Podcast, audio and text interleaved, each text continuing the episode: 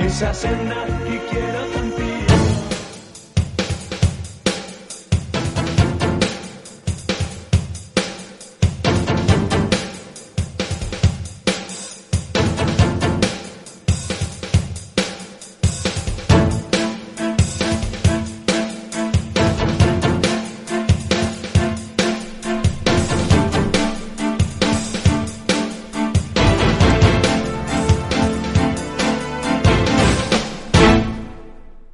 buenas tardes, bienvenidos, bien hallados, gracias por estar con nosotros.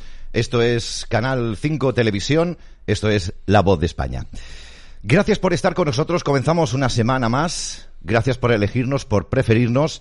La verdad es que para nosotros es un placer, es un honor poder compartir este tiempo, dos horas 120 minutos, de buena conversación, de análisis de información, diciendo todo aquello que los medios de comunicación, pues ya saben ustedes, que ocultan o callan porque ya saben que también no van a morder la mano que les da de comer.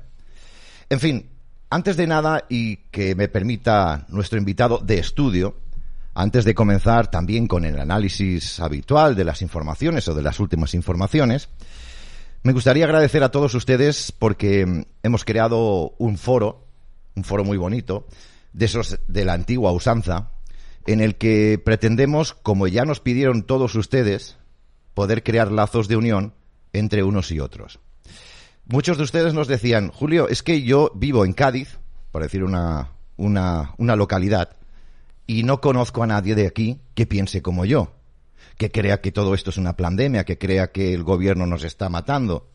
Claro, ustedes solicitaron, pues, nuestra intersección y lo hicimos y hemos hecho este foro que ya está totalmente activo para que ustedes participen. Ya son 200 usuarios los que se han registrado en un día y medio y la verdad es que estoy muy contento. Están todas las comunidades autónomas por provincias, Barcelona, Gerona, Salamanca, La Rioja, en fin, Madrid, eh, también otra provincia española como es Moscú también está. No, eso es broma, eso me lo acabo de inventar.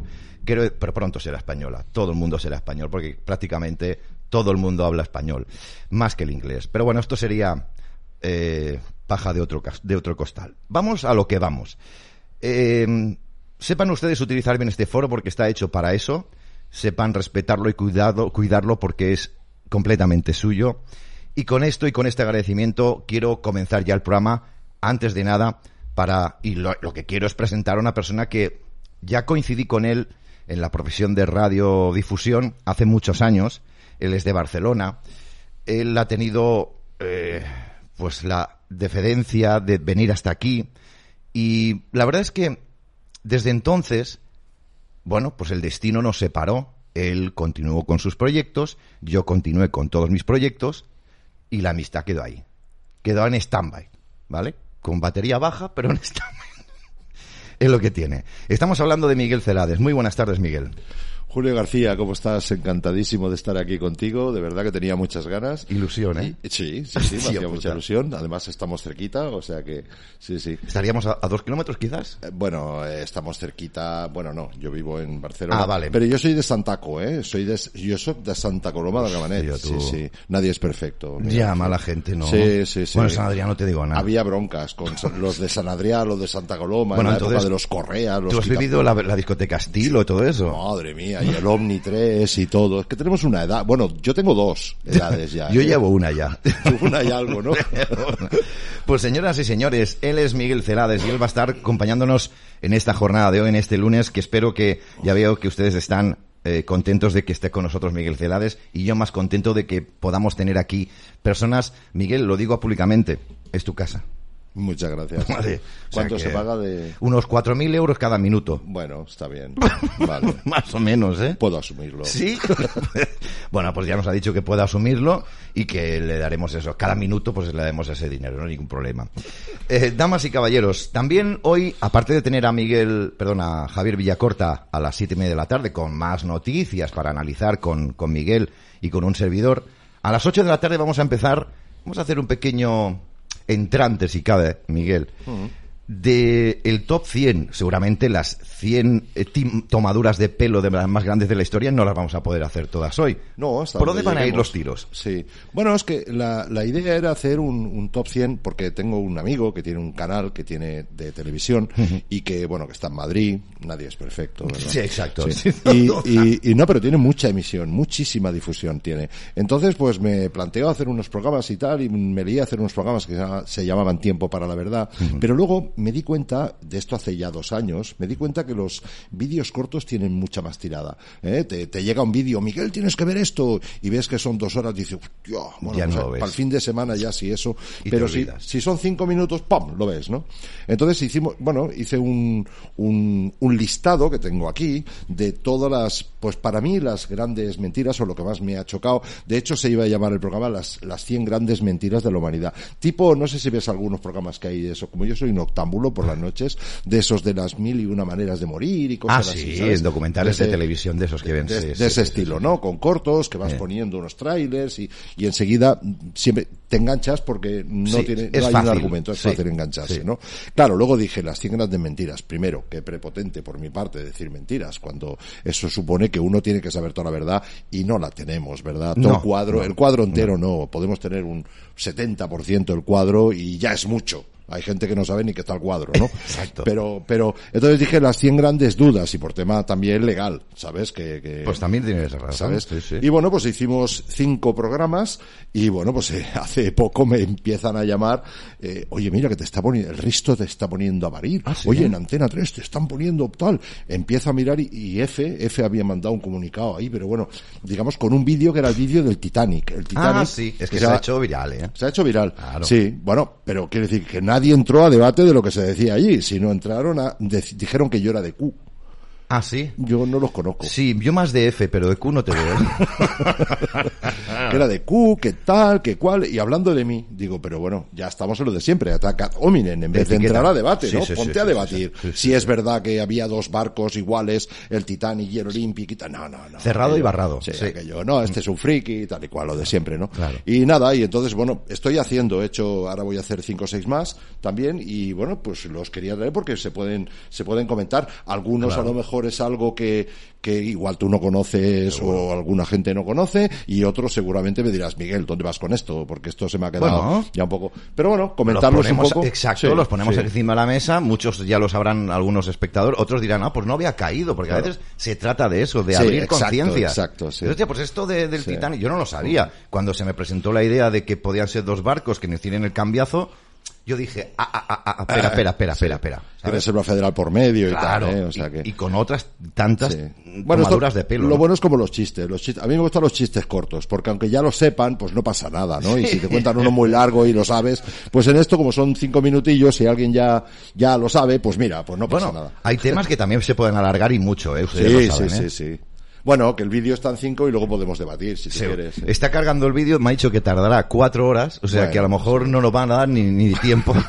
Te lo Bueno, digo ahora. no ¿eh? te preocupes. Pero bueno, en fin. Son vídeos largos, ¿no? Lo que me has dado. No, son Cinco no, lo que minutos. pasa es que te los he traído en alta definición por si quieres colgarlos. Yo todo lo que hago es copyleft. Vale, Y- entonces seguramente también el ordenador que está como un poco con la junta de la trócola, un poco jodida. pues seguramente será eso. Bueno, damas y caballeros, eh, ¿comenzamos o qué? Vamos a darle. Sí, cuando quieras, Venga, adelante. Vamos a comenzar. Eh, no sé si lo sabrán ustedes, pero hoy es 10 de octubre, es el Día Internacional de la Salud Mental. Quiero aprovechar también para saludar a Pedro Sánchez, que hoy lo estará celebrando. Te rías. Pero sí que es cierto que en estos tiempos en los que vivimos, quiero saludar a todos aquellos eh, amigos que tienen ciertos problemas de, ámbito, eh, pues eso, eh, mental. Les quiero animar que todo comienza a ir mal, pero también llega un momento que luego pues la dirección es diferente y comienza a ir bien. Así que tranquilidad, como se dice, buenos alimentos y nada. Y muchos abrazos a aquellos que tengan o estén pasando por malos momentos. Supongo que también hoy, hoy será el día, el día internacional del subnormal perdido, y lo digo con todas las de la ley. Vean este sujeto que hay en pantalla. Ahí lo tienen. Este es de la Comunidad de Madrid. Creo que tiene algo que ver con, pues eso, con, con la novia cadáver, la, esta, la presidenta de Madrid. Ayuso. Ayuso. Sí. La novia cadáver. Venga, vamos a escucharlo porque no tiene ningún tipo de desperdicio sobre el tema de las residencias. Por esta comisión yo creo que solo tiene un interés electoral y va a causar un daño innecesario a esas familias que podrán volver a pensar, ¿se podría haber evitado la muerte de mi, de mi familiar? Creo que eso las familias yo lo he superado.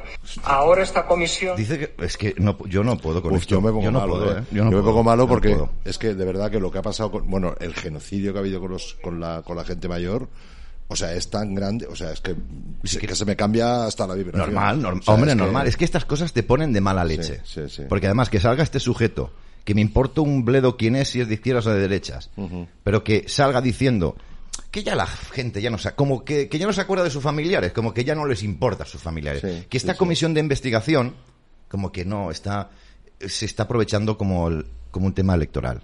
Yo he llorado, ¿eh? Varias amigas mías y gente conocida, no diré sus nombres, igual algún día vienen aquí al programa, eh, llorando porque no lo dejaban ver a su madre, ¿no? Sí. O sea, bueno, terrible, terrible, terrible. Y lo que hicieron fue bestial. Y, y, y, y mira, ¿sabes qué? A mí es que me, me encantan los niños pequeños, los bebés me encantan, pero la gente mayor me vuelve loca, de verdad. Me- mayor, Porque va- se vuelven mayor como críos también. Además tienes cuando tú ves un- ternura, un, un viejito que tiene una cara, se les ve, ¿eh? O sea, lo que has sido tú al final se te, porque hay gente que tiene una cara así, Sí, ¿sabes? agria, sí. Dice, este ha sido un malafollato a su sí, vida, sí, ¿no? sí, sí, sí. Pero la gente está, y además cargados de experiencia que están, o sea, ¿quiénes son los jefes de la tribu en las, en las, en las civilizaciones ancestrales? La gente mayor. Esos son los que saben. Los demás están en otros menesteres, es verdad, sí. ¿sabes? Sí y entonces, el genocidio que han hecho con todos los abuelos, mira, mira, se me pone el pelo de punta solo de pensar. Normal, normal. Y ahora, damas y caballeros, quieren tirar balones fuera. Dicen que los familiares, ¿tú qué sabes? ¿Por qué habláis por los fa- Es que siempre hacen lo mismo. Deciden por nosotros. Sí. En todos los sentidos. Porque, por ejemplo, el nuevo orden mundial, ¿quién lo ha votado? No, no, no me estoy yendo de tema, ¿eh? Sí, sí, sí, es lo mismo. Es un ejemplo. Es decir, él, este hombre, que repito, no sé quién es ni me importa, porque se puede ir a la mierda muy fuerte. Pero, de verdad, háganme caso. Estos están decidiendo siempre por los otros. No, hombre, no, la gente ya ha olvidado.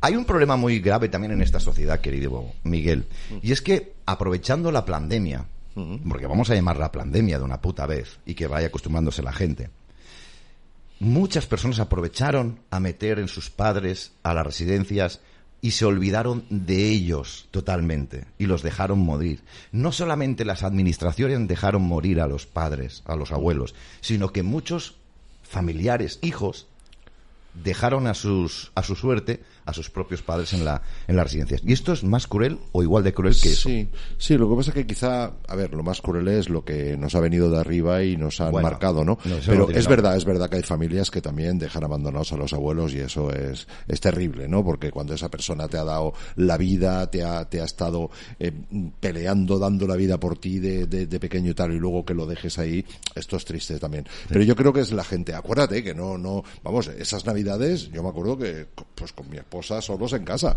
O sea que, no, oye, mira, mejor no vengáis a casa, mejor no vengáis. Y, y, y cosas tan tradicionales como la comida de Navidad, la pasamos solos. Entonces, ese tipo de cosas. ¿Cuántos niños eh, querían ir a ver a los abuelos? Los niños con los abuelos tienen mucho feeling. Sí, ¿sabes? sí, sí. Y pues, pues no podían. Pero le decían que iba a matar a la abuela. Que a ver si vas a matar a la abuela. Si la vas a ver. Claro, un niño pobretico, claro, encima ya, ya le Con lo que llevaban del Con colegio lo que llevaban del bozal puesto, que además, un niño psicológicamente, imagínate el niño que le están diciendo que cualquiera de sus compañeros puede matarlo. Eso en la mente de un niño, ¿sabes? O sea, esto ya nos lo encontraremos para el próximo día 10 de, 10 de octubre del año que El viene, que viene. en los problemas mentales, ¿sabes? ¿Cuántos problemas mentales nos salen de ahí? De, Claro. de que un niño, imagínate que me están diciendo que mi amiguito o mi amiguita me puede matar solo con tocarme. O sea, imagínate. Claro, se convierten en enemigos. En, Claro, claro. Tus propios amigos se convierten en, en enemigos, exacto. Y eso sí. en la cabeza de un crío. Imagínate, pobrete. imagínate. Jo. Y bueno, es que la han, la han liado parda con esto de la Agenda 2030. Sí, la sí, han liado muy Y jodida. espérate ¿eh? que, bueno, hombre, yo creo que sí. Yo, sí, yo también pienso. so- Ahora viene el tema económico, ¿no crees? Bueno, ahora no, bueno, ahora el cambio climático, está claro, ¿no? Bueno, o sea, ya todos los... A ver, ahora ya, hoy, hoy por ejemplo, hay un Sí. meme, a mí me gustan mucho los memes, ¿no? Sí. Decían, pues, eh, el aumento tan grande de, de, de problemas, de... No, no recuerdo qué era, no sé si era tal. Y decían, bueno, y, y noticias al lado diciendo que, eh, que bueno, que por el cambio climático iba a haber ese problema. Y no tenía nada que ver, no sé si era de los Da igual, nacidos aunque no tenga nada que ver. Da igual, Da igual. antes o es el Da igual. Putin o es el cambio climático, antes era la pandemia, toda la pandemia, pero ahora le van a poner otra cosa. Y es que es incoherente totalmente. ¿Te das cuenta de alguna manera, Miguel, que también, y esto lo saben nuestros espectadores, ustedes lo saben, eh, ustedes lo hemos comentado muchas veces aquí, lo, in- lo interesante de esta, de esta élite global, que es un error llamarlo élite, yo les llamo Sí. lenguas marrones, Sí. de esta gentuza, es tener el miedo y la tensión siempre a niveles muy altos, ¿no crees? Claro, sí, sí, sí.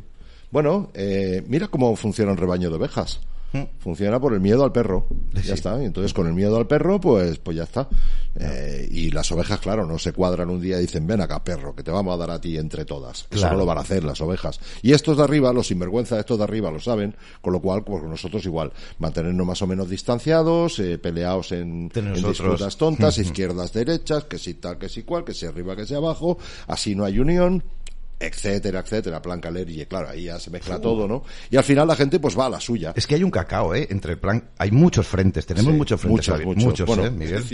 Por eso, Sí, sí. por eso digo que no es fácil. Y tenemos una resistencia, yo, perdón que haga esta opinión personal, ¿eh? Esto no es oficial, es una opinión personal. Creo que la resistencia no estamos unidos como deberíamos ante un monstruo como es esta, esta gente, ¿no? Yo lo llevo intentando toda la vida. Toda la vida. Intentar reunir a la, a ¿Y la qué te resistencia. encuentras? ¿Qué te encuentras? no, no, egos, egos sobre todo. ¿Ves? Y, y entramos en el mundo de la competición. Ahí. Claro, lo que pasa que, que uno ya cuando tiene cierta edad dice, bueno, pero ¿por qué competir tanto? Esto de la competición, la competitividad esta que te, que te promueven, ¿no? De, pues oye, igual de jovencito, sí, porque tienes que competir con tal, pero llega un punto que dices, no, no, no, competición, no, colaboración. Pero claro, cada uno está en su propio desarrollo puntual de Entiendo ese momento y, y, y- y Entiendo no- que sí. y lo he intentado, ¿eh? He intentado, no te puedes imaginar. Si alguien lo ha intentado, sigo yo. El, el tema de, de unir a la De gente. unir a la ¿no? gente, sí. Mira, me acuerdo con el agua de mar. Sí. Eh, con el asunto del agua de mar, me acuerdo que había una, había una bronca liada. Cuando yo conocí, entré en este mundo que, que del agua de mar, que la verdad es que metí caña fuerte, ¿no? Porque llevaban años y no trascendía mucho. Y conocimos al doctor Ángel Gracia y bueno, el tipo, ¿sabes quién es? Sí, no? El sí, doctor Ángel. Gracia, con 80 años pegando blincos en el escenario y tal, ¿no? O sea, decías, wow, ¿no? Y, y- y bueno, y había unos que decían, no, no, es que el agua de mar resulta que en el momento que entre el dinero en el agua de mar, es decir, que alguien gane algo con el agua de mar, ya se ha ido todo a hacer puñetas. Yo le decía, perdona, no, para nada. O sea, resulta que le estáis tirando, ¿puedo decir palabras? Sí, yo creo Le que está- sí, Le estáis no, tirando Mierda, a, mierda. a- a, a los que están embotellando agua de mar. Es que, ¿cómo van a ganar dinero del agua de mar? Chico, pues, oye, las, las, no sé, las naranjas también son gratis. Vete a Valencia y cógelas, pero tú las quieres en la puerta de tu casa para ir a comprarla. Pues, hombre, si alguien te trae agua de mar, tú estás en Madrid o estás en un sitio que no hay y tal, pues, oye, y si no, vete a buscarlo. Claro. Eh, Entonces, sí, pero el momento que ganan, oye, que ha habido aguadores siempre. Entonces hay gente con esa mentalidad, yo llamo pseudocomunista, de que en el momento que el dinero entra, entra, lo corrompe. No, ojalá se cree. Desde que estamos hablando del agua de mar, Julio, hay 14 embotelladoras de agua de mar que están embotellando agua de mar. Entonces, y le tiran Y los mierda. criticamos. Y, lo- y los criticamos. Ya. Digo, no, y, eh, pues, prefieres que, que estén embotellando bebidas con flúor, con aspartamo, con tal. De eso no le decimos nada. Pero el agua de mar, ¡ay! ¿Pero cómo vas a hacer con el agua de mar? Los intenté unir. No hubo forma. muy buen traído. No hubo forma. Fíjate. Muy bueno. Estaban de acuerdo en el 90% y solo de- en desacuerdo en ese punto. Pues no hubo forma, no lo conseguí. Es, es exactamente, me ha, me ha venido a recordar ahora mismo, Miguel, y, esto también lo hemos comentado aquí muchas veces, el tema de que eh, la escasez de suministros, ya no solamente gasoles derivados del petróleo, como es para nuestros vehículos, sino los alimentos. A todos nos gusta tener los alimentos en las estanterías de los supermercados Claro. y que no nos falte de nada. Ahora, y en manifestaciones por la subida de precios, yo no he visto aún. Entonces, claro, nos quejamos con la boca pequeña, nos quejamos porque estamos en Internet y porque nos protege un nick, un seudónimo o una foto que no es nuestra, y ahí podemos y somos muy valientes. Pues no, porque tendríamos que no sé qué, que no sé cuánto, sí, pero ¿has hecho algo tú? Ajá. ¿Sabes? Al final es que pasa exactamente lo mismo con el tema de los... Nos gusta ir a los supermercados y tenerlo todo puestecito. Sí, sí, Ahora, sí. luchar para que los precios nos sigan subiendo Sí. y que los, las estanterías estén más vacías, nadie está haciendo nada, Sí, Miguel. porque es cansado, que lo haga otro, sí, sí. Sí, sí, es cansado. Es lo digo yo, son los de los, los, los protocolos de los sabios del sillón, que llamo yo.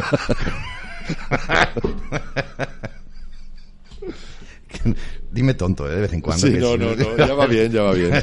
Son cuatro días y tres durmiendo, ¿eh? sí, Que como no lo tomes con un poco de humor esto, olvídate. sea, Acabas pero pillado de la cabeza, digo. te patina el coco. Bueno, damas y caballeros, más historias, más informaciones. ¿Sabían ustedes que este gobierno, ustedes seguramente se sorprenderán, dirán, no, hombre, no, Julio, ¿cómo puede ser verdad? Hombre, no digas tonterías, esto no puede ser verdad. Pues miren, miren ustedes y juzguen ustedes. Miren, ahí pantalla, ahí lo tienen, venga. El gobierno impide que se vote en el Congreso ayudas a los agricultores para el, grasel- el gasóleo y fertilizantes. No, hombre, no, coño. El gobierno, si no deja nunca a nadie atrás. Si el gobierno mira por nosotros, Hombre, ¿no? por favor. Sí, sí. Miguel, no vengas a decir tonterías.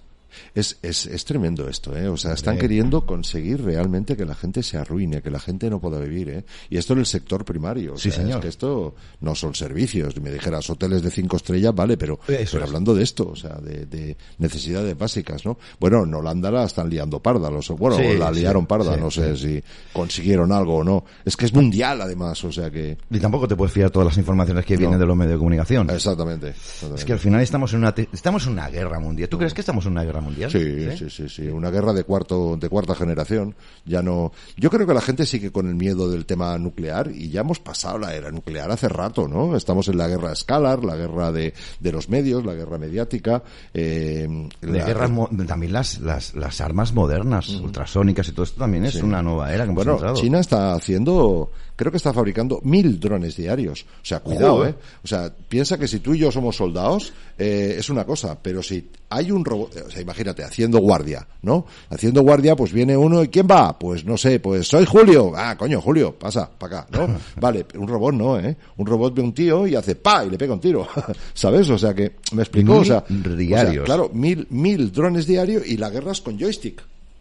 Con joystick Con lo cual bajas ninguna. bajas ningunas eh, y bueno y una frialdad tremenda Bueno, China ya sabemos cómo va el tema. claro o sea es que es un robot o sea que el robot no distingue y bueno te pega el tiro aquí ¿eh? No, no, Pero- y te- te- te- además certeramente, ¿eh? por eso digo que entonces los ejércitos dentro de poco serán pues eso robots robots drones etcétera Pues vamos mal, ¿eh? sí bueno, ya, ya hace tiempo que vamos mal también. 7 y 23, una hora menos en la comunidad canaria. Enseguida estamos con Javier Villacorta, pero déjenme que les comente eh, y les muestre también la nota de prensa que nos ha facilitado Liberum. Es eh, vacunaría y pregunta, ¿vacunaría a su hijo de 5 años con un vial Pfizer Community 10 miligramos pediátrico caducado? El tema es este, pues parece ser que es lo que está pasando. La Asociación Liberum ha tenido conocimiento que en la comunidad valenciana y más especialmente en la provincia de Alicante se está inoculando a menores entre 5 y 11 años mediante la funesta captación con viales donde en el, etiquetado aparece la fecha de caducidad del 4 22, 2022, es decir, abril del 2022. Viales, seis meses llevan ya, que llevan seis meses caducados. Concretamente, el jueves 29 de septiembre de 2022 se procedió a la inoculación del vial caducado de Pfizer Community, como decíamos y como ven ustedes en pantalla, 10 miligramos de fecha de expiación, tal, tal, tal. Bueno, esto lo repiten otra vez. Eh, al menos 30 menores que han sido citados mediante captación para la inoculación. Ahí tienen ustedes estos viales caducados que se están suministrando a, los gente, eh, a la gente joven de, de 5 a 16 años. La, la Asociación Liberum eh, acaba de interponer una denuncia ante la Agencia Española del Medicamento y Productos Sanitarios y recomienda encarecidamente a todos los padres y madres que hayan decidido inocular este producto autorizados condicionalmente y caducado en la etiqueta del vial, solicitar el consentimiento informado y que se le muestre eh, el vial que se va a inocular a los niños antes. Joder, Miguel. Joder. Vende tú algo caducado. O sea, conozco muchos productores de, de, de muchos productos que además que por ley te dicen "Ti- esto tiene que esto en cinco años caduca, ¿no? Y a veces es material que no caduca, que podía estar en eternis. Sí, sí, sí. Pero véndelo tú un día más tarde y la que te cae. Y estamos hablando del gobierno nuestro, que es el que tendría que proteger nuestra salud, que es el que vende material caducado y lo tiene que lo tiene que denunciar un abogado como eh, Liberum. Liberum, ¿no? Liberum. Luis de Miguel, Sí, supongo, sí. ¿no? Eh, No, el- bueno, están colaborando juntos, pero bueno, Ah, vale, la vale, eso, Liberum, claro. sí. Bueno, oye, pues, pues, y lo tienen que denunciar por ahí. ¿Para qué está la, la, la Oficina Nacional de...? Pero nos lo estamos tragando todo. Sí, sí, sí. Porque ni los igual. medios de comunicación ni absolutamente a nadie, Miguel, están diciendo nada. Sí, sí, es sí. que todo nos lo estamos tragando. Unas tragaderas. ¿Hasta cuándo, pregunto yo, Miguel? Eh, no, no, es, yo creo que siempre, ya va con nuestra forma de ser, ¿Sí? yo creo, yo creo que sí. Eh, cuatro, salimos, cuatro, tiramos para adelante un poco y vamos eh, dando la cara y tal. Nos cansamos un poco de dar la cara muchas Sí, veces, cansa, es- cansa bastante también y cuando ves que, eh, no sé, cuando ves que tú vas al frente con, y te giras para atrás y ves que no hay nadie y dices, Hostia, "Hostia, duele, duele, duele, ¿qué- duele, sí. estoy haciendo, ¿no? Sí, sí. Con lo cual, no sé, eso va dentro de, de bueno, dentro del ser humano, de cómo somos. No Pues, lo sé. Hay mucha oveja, mucha oveja. Ya. Mucha Sí. oveja. Y muchos que también pierden la fuerza por la boca, ¿no? Que a la hora de la también, verdad. También. es así, es así. El ser humano es así, es así, no hay más. Bueno, eh, hablando de todo y en unos instantes ya repito y de nuevo mm, pues estará con nosotros Javi Villacorta. No sé si ustedes lo sabían, porque claro, los medios de comunicación tampoco no es que lo vayan diciendo mucho. Primero porque no interesa, segundo porque hay una agenda, está marcada y hay que cumplirla y seguirla. Es esa llamada Agenda 2030 tan maravillosa en la que ustedes no tendrán nada, serán felices, pero ellos sí tendrán todo, todo lo que les roben a ustedes. Por ejemplo, sin ir más lejos, la guerra en Ucrania nos han dicho que era la despensa de Europa y tenemos, que es que, vamos, hasta ahora yo lo he dicho muchas veces y lo he denunciado, yo no sabía que Ucrania era la despensa de Europa. Yo no lo sabía. Y que por la, por la culpa de la guerra de Ucrania resulta que tenemos escasez de alimentos, de trigo, de cebada, de gasolina, de todo. Pero ¿qué pasa con Ucrania? Y cuando hubo la guerra de Yugoslavia no hubo escasez de nada. Y ahora sí. Hombre, pues porque ahora hay una agenda que se llama 2030, que es lo que marca todo esto. ¿Cuál es eh, lo que quiere este gobierno? Y digo este gobierno, más bueno, de este desgobierno más que nada, porque además no es un gobierno, no se le puede llamar gobierno, son unos títeres que están cumpliendo órdenes de países terceros, traidores, son unos traidores a la patria que han vendido nuestro país. Bien, pues que cada vez haya menos trabajo, cada vez vayamos a menos, menos poder adquisitivo, menos libertad de expresión y de opinión y de pensamiento incluso, porque dentro de poco nos pondrán un chip en el culo y sabremos lo que hemos cagado y cómo... y cómo... Y cómo ¿Es, ¿Es verdad o no? Sí, sí. Vale, hombre. Y dependientes del Estado. Exacto, exacto, el comunismo puro y duro, ¿vale? Bien, pues no sé si lo sabían ustedes, pero 7.000, 7.000 pequeños negocios cierran este, este otoño en Galicia, pero para el gobierno de España, pues va todo muy bien, ya lo saben ustedes. Vean esta imagen, lo van a ver y lo van a entender perfectamente. Ahí está, 7.000 Madre pequeños Dios. negocios cierran en otoño, solo Miguel en Galicia. En Galicia solo. Fíjate tú. Pues esos son los negocios que aguantan el país.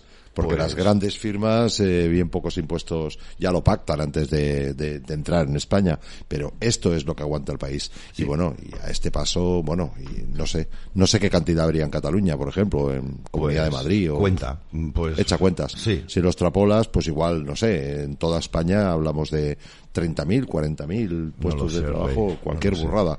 no lo Pequeños. Y grandes empresas también están yendo fiscalmente a Portugal y a otras Claro, y a otros claro. países donde donde tienen rebajas, donde tienen Sí, menos sí, pagos. bueno. Vamos a ver este vídeo, quiero que lo cuente. Además, lo dice la televisión, qué raro, ¿verdad? Vamos a en ello. cuenta otras entidades como ejemplo Sube la gasolina, el gas, la luz y con este Ah, no, no me he dado cuenta que había subido la gasolina, ¿no? No, no, había enterado. sí mismo. Solo en 1,80 Galicia está hoy. son Ah, pues no lo sabía, 7.000 no sé. los negocios que han dado cerrojazo María Cheda. Y de todos ellos, unos 600 han echado el cierre en el último mes. Los más perjudicados son los pequeños comerciantes como este, pero también tenemos en cuenta otras entidades, como por ejemplo el Banco de Alimentos de Lugo, que está cuestionando su viabilidad por no poder hacer frente a las facturas de la luz, la última de 1.200 euros. Pero tenemos más ejemplos, vean. Es una de las imágenes que más se repite en estos últimos meses en las calles comerciales de toda España. Liquidación por cierre. Y para evitarlo hay quien empieza a tomar otras medidas. La verdad, la situación actual de excesivo gasto en los negocios estos pequeños, pues nos lleva a pensar en reestructurarnos de otra manera. Cese de la actividad durante un par de días a la semana para poder afrontar los gastos que se han incrementado hasta en un 300%. Una auténtica barbaridad. Es cosas que se compraban a mm, 40 céntimos, 80 céntimos, se han puesto un 1,20. 60 años de vida, este negocio, tres generaciones a su cargo y nunca antes una decisión así. Si una panadería, que es lo que siempre está abierto, cierra dos días. Además, también han dejado de repartir a domicilio debido al incremento del precio de los carburantes. Son clientes que quedan ahí, da mucha pena porque les coges cariño y apreciamos que hayan comprado nuestro pan cada día, pero eh, lo han entendido. Con comprensión por una parte y planificación por la otra, pretenden sortear el cierre total de un hasta ahora negocio longevo. Bueno, Este pues, rojazo, María Cheda. eh, calla ya, hombre. Es, es que se pone a hablar cuando no le he dado permiso. Eh, las facturas de la luz, como han subido. Esto es lo que está matando al comercio. Eh, muchos negocios están haciendo, bueno, intentando encontrar una fórmula con la que poder capear un poquito esta crisis que se nos viene más fuerte que la del 2007-2008. Dos días de fiesta, han dejado de repartir eh, a domicilio y eso es muy grave, querido Miguel, y hasta ahí quería llegar yo. Porque de nuevo, una vez más, son la gente mayor los que van a padecer este cierre. ¿Quién es el que mm, pues compra estos servicios a domicilio? La gente mayor, que no puede subir y bajar escaleras o puede estar mucho rato de pie. Aquí, quien se jode siempre? La gente mayor. Sí, sí, el pueblo, el pueblo, sí, los mayores y bueno, y los no tan mayores. Y no tan mayores también, está sí, claro. sí, sí. O sea, este nivel de 300% ha subido. 300%, qué que locura, es locura. qué locura. Por, por Ucrania, seguramente, ¿no? Claro, o, el, claro. o el cambio climático, ya empiezan a decir. Ay, yo qué es sé, que vamos, eh, eh, tienes, dime qué quieres que te justifique y te lo justifico. ¿no? Bueno, Esa como hacía con los viales, dime dónde quieras un rebrote que te, que te hago un pez PCR, ¿no? Pues dime dónde. En San. Adrián, pues venga, dame mil PCR que te hago mil. que te hago aquí y ya está. Pues lo mismo, que ¿eh? falla más que una escopetilla feria, Exacto. pues... Tú lo has claro. dicho. Bueno, tú dime, es exacto. Es que al final es que todo esto hemos de tener muy en claro, y Miguel lo tiene clarísimo. Bueno, todos ustedes también lo tienen claro, que, que ha sido eh, por culpa de Ucrania. Sí, sí. No me sean demagogos, no me sean conspiranoicos. Gracias a Ucrania hasta ahora hemos vivido, hemos existido. De ahí sale absolutamente todo. De ahí salió la vida. Sí, sí, sí, sí. sí, Tarzán, la monachita. Tengo un retraso muy divertido, no te preocupes. Bienvenido. Bueno, pues sí, nos vamos a ir con, damas y caballeros, nos vamos a ir con nuestro primer protagonista de la tarde. Estoy, de verdad, créanme que estoy deseando llegar al momento de las 8, 8 y 10 de la tarde en el que mm, podamos conocer el top de las tomaduras de pelo que, que han, que han acometido a la humanidad de la mano de, de nuestro queridísimo Miguel. Eh, y por cierto, Miguel, tú querías conocer a, a Javier. Yo quería conocerlo porque, bueno, eh, a ver, no sé, lo, lo, lo conozco de haberlo visto muchas veces, sé que se mete como tú en todos los jardines también, o sea que, y me gusta mucho y bueno, pues eh, estaré encantado en por lo menos saludarlo en persona. A Javier, bueno, solamente tengo que decir que a Javier le he dado, le he dado pecho yo durante muchos años. Aquí lo tengo, mira, ya lo ves. Javier, muy buenas tardes. Hola. Buenas tardes. Oye, Miguel, que sepas, Miguel, que me has comido la presentación porque pensaba decir lo mismo. ¿Ah, sí? Ostras, pues, pues no, no, Sí, pues yo muchas también gracias. te he seguido y te he visto y claro, y cuando ahora he visto que estabas en el programa, pues la verdad es que me ha alegrado un montón de coincidir contigo. Bueno, es que yo soy dinosaurio aquí, ya me llamo Rex también, o sea, vengo de- del tiranosaurio Rex, llevo ya muchos años aquí. Yo creo que he empezado, empecé, bueno, Con los templarios, ¿no? ¿Me acuerdas? Bueno, cuando el Sí, Tibi- mira, el Tibidabo no estaba ni No hecho, estaba. estaba el solar Era solamente, Tibi o sea, Sí. imagínate. Era Tibi. Ya está, si es lo que tiene. Ay, Javier, si es que lo decíamos antes con... con- Me alegro verte empezar así de lunes, Julio. Da gusto, la verdad. Gracias, cariño. Gracias. A, a reírnos un rato, de verdad, en serio. Sin duda. Bueno, tontería ya sabes que yo tengo más salidas que un metro. No te preocupes. Que esto... bueno, vamos a hincar el diente a la actualidad porque ya hemos hablado de varias cosas, pero seguramente tú tienes muchas más. Repito, Sí, me alegro tengo que estés con más, nosotros. sí. Cuéntanos un poquito, a ver qué es lo que nos traes hoy. Bueno, antes de nada, la enhorabuena por el foro amistoso. Tú, unos tienen el foro económico mundial, yo veo que tú tienes el foro amistoso regional. ya me he unido. Ya me he unido a tu grupo. Gracias. Ayer me hacía cosas raras, pero he visto que no era yo, que había fallos Sí, y tal, por lo que, sí. por lo que te he oído antes. Sí. Y, y nada, que, que bueno, que cosas, pues mira, cosas malas, pues, para variar. Ya, qué raro. Sí. eh, por ejemplo, Gambia, 66 niños, 66, ojo al número, mueren presuntamente por la ingestión de un jarabe para la tos. Joder. Eh, de una empresa, de una empresa farmacéutica india, Al parecer las autoridades gambianas lo están investigando, pero en tres mesecitos pues ya se ha llevado por delante la vida de 66 niños.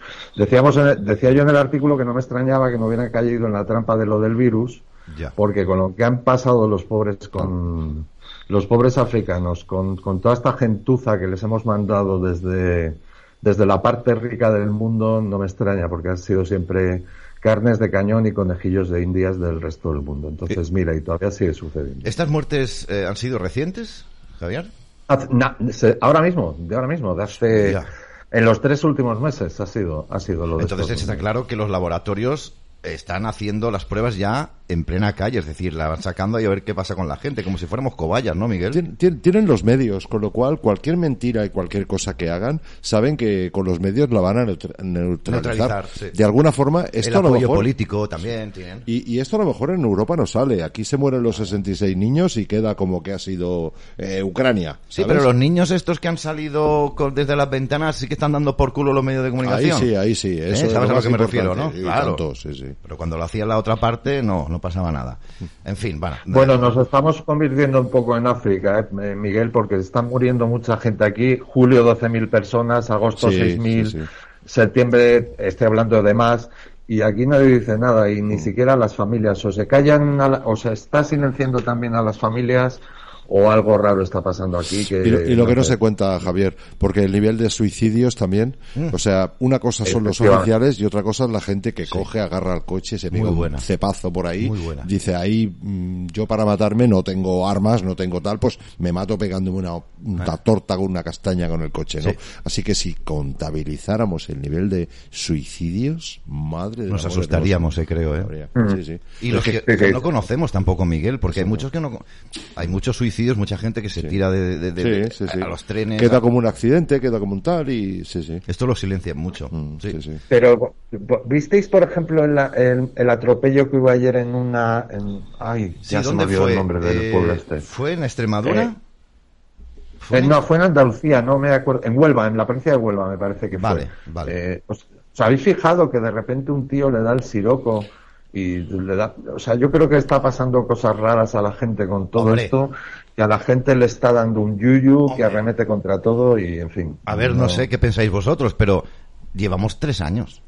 Llevamos tres años con esta matraca.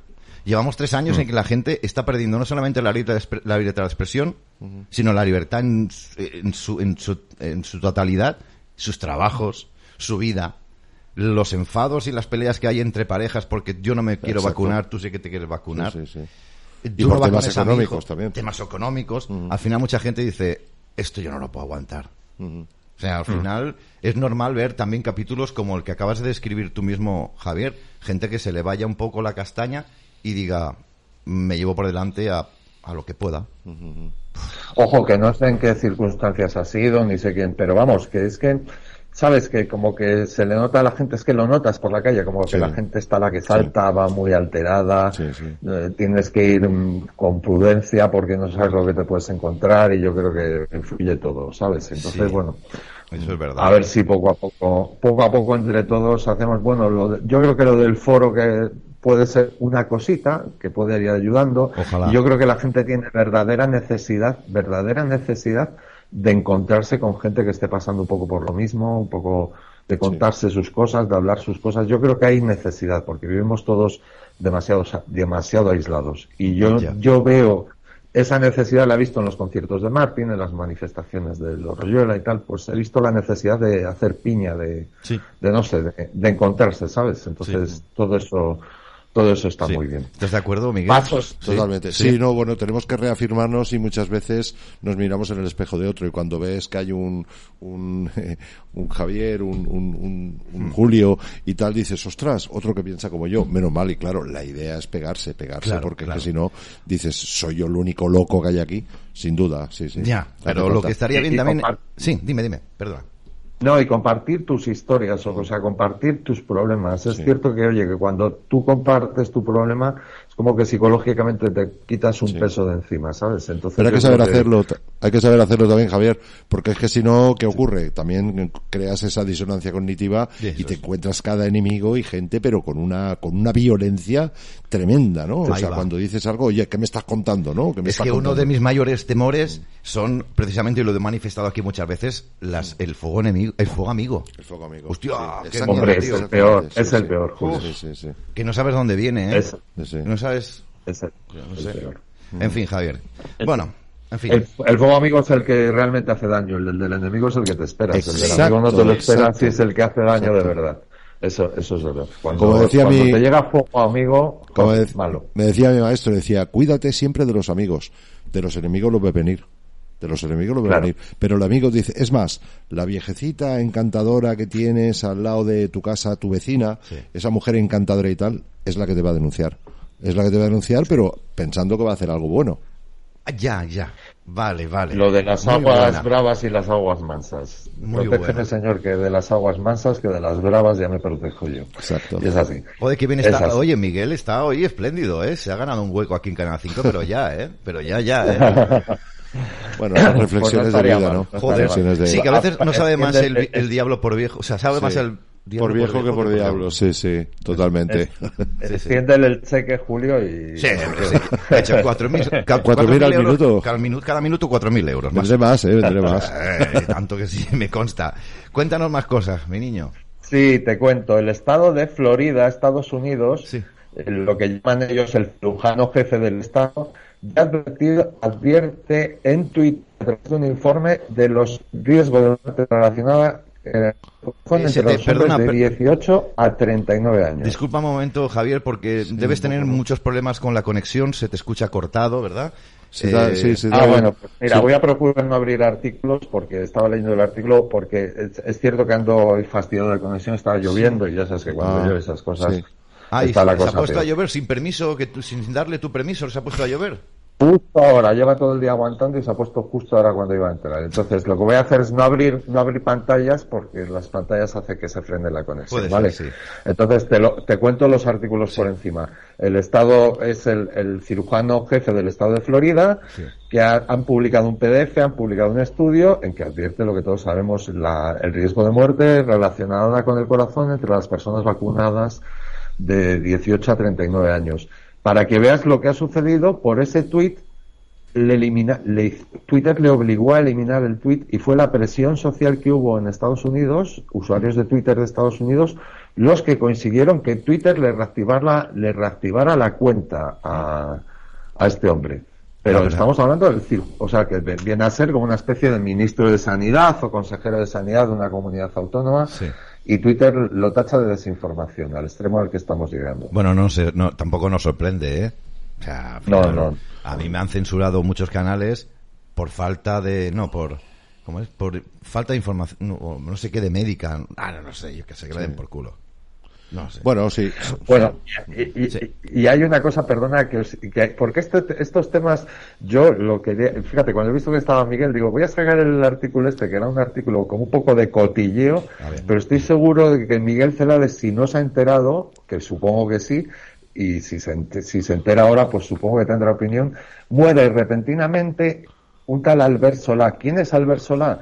Pues es el, pre- a los 66 años, ¿eh? Sí. Presunto hijo del rey emérito Ah, y muere una, una semana antes de que Telecinco emitiera eh, un programa que ha debido sacar en que le iban a entrevistar para que hablara de sus relaciones con, su- con el rey. Pero ojo, se murió el sábado por la noche en un bar, estando, estando tomando algo en un bar, se encontró mal y bueno, lo que suele pasar últimamente. Sí.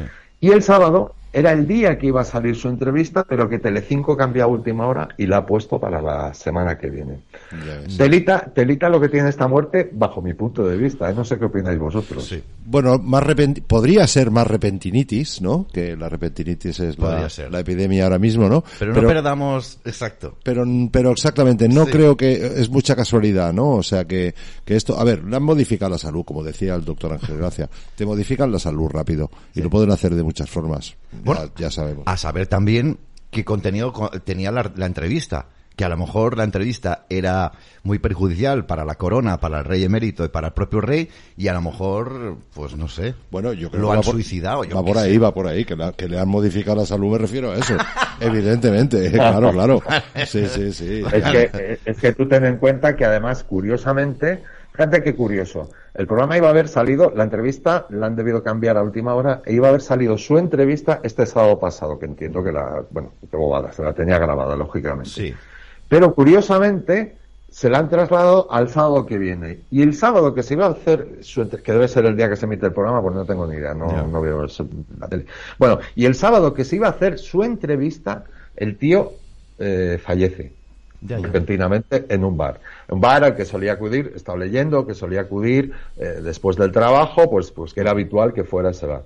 Entonces, bueno, en fin. Bueno, eso, con lo que has dicho, que era un bar que solía ir, ya sabemos cómo las gastan y qué formas tienen para modificarte la salud, Muy bien. ¿vale? Entonces, bueno, ya sabemos por otros expedientes que hay por ahí de que lo, lo facilito es o sacarte de la carretera o pactar con un señor de un bar eh, en el que previamente han visto que tú estás yendo a tomarte tu café con leche o lo que sea y pactar con él, con un camarero. Bueno, un camarero le dicen que le van a dar 100.000 eurazos o, o 300.000, me da igual, por ponerle una cosita a alguien allí, pues el camarero a lo mejor, pues eh, cada uno sabe su historia, ¿no? Y a lo mejor pues Me acepta. sí. ¿Qué ocurre? Que sabe que al final, o sea, él no lo sabe, pero es que al final se lo van a quitar a él de en medio también, evidentemente. Eh, a- a- a- Evidente. eh, quiero decir, eh, no van a dejar cabos sueltos, evidentemente, ¿no? Los 300.000 se lo darán, pero, Hostia, pero que los aproveche rápido. que O se sea, aproveche rápido. Dime. O sea que aquí, fíjate que yo dándole vueltas esta mañana, porque yo pensaba, pues voy a buscar a ver si este tío se ha vacunado. Pero pensé después, digo, ¿qué más da? Si en este caso da igual, porque es precisamente la vacuna, aunque sospecháramos todos de la vacuna, la excusa perfecta Claro. para una muerte repentina en un bar que se está dando a, a- a miles por toda España. Y este hombre, pues te dicen, no, es que estaba muy estresado por el programa, por su situación con el rey, por salir ahora, por salir ahora la- toda esta información sobre Juan Carlos y tal.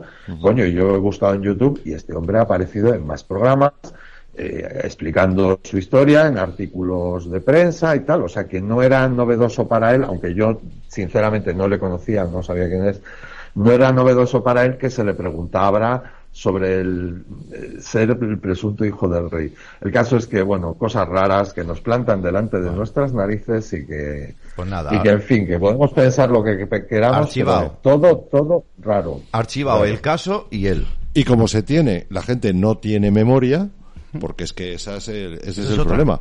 O sea, yo recuerdo cuando la gripe esta, que, que bueno, la gripe esta, la cosa rara esta del COVID cuento que nos Sí, han contado, sí, sí. oye, no pasa, no, no habían pasado ni, no demasiados años de la famosa gripe A. ¿Os acordáis también? tanto que me Además, acuerdo. en los periódicos, en todos era pandemia, 200 millones de muertos, tal. En ese tiempo empezamos nosotros los congresos de Ciencia Espíritu y trajimos, pues, eso a Teresa Forcades y a toda esta gente, ¿no? Entonces, eh, me acuerdo perfectamente de que hubo tres, tres países que la gente no se vacunó, que fue España, fue, fue Alemania y fue Francia. En Alemania se les ocurrió decir que no, que los políticos y los militares no se tenían que vacunar, pero el resto de la población sí. Buah, salieron los alemanes, se les puso así y tal. Los franceses, porque, por los médicos, los médicos que, y enfermeras que hicieron grandes manifestaciones y pararon la vacuna. Y en España realmente bueno, me incluyo, fuimos cuatro frikis al principio, ¿vale? Pero luego aquello cogió masa crítica. Bueno, en esos tres países la gente no se vacunó, 90% de la gente no se vacunó. Luego te la metieron en, en Ya, los ya, demás, ¿no? ya. Pero, por ejemplo, en Inglaterra, que se vacunó, si vamos siguiendo noticias, eh, Javier, tú que haces un seguimiento tremendo, fíjate de vez en cuando con mm, 90 millones de libras esterlinas para los damnificados de la vacuna. Bueno, y después de eso, de que se vio, porque Claro, la perspectiva te la da cuando ves cómo empieza, ves cómo se desarrolla, ves cómo acaba, porque aquello acabó. Y no nos, y la gente no, y vuelven a caer en la misma. O sea, pero vamos a ver, ¿no te acuerdas que fue hace cuatro días que, que nos contaron una milonga tremenda y que vimos claro que era una milonga tremenda? Porque al, el- al- al año siguiente la gente se acordaba, decía, vaya rollo esto de la... Pero cuatro años han pasado, o cinco, no sé. no la ya está. Otra vez. ¡Hala! Cola. Pues hala. Y bien cola. Y Esta bien vez cola. sí con Lo el...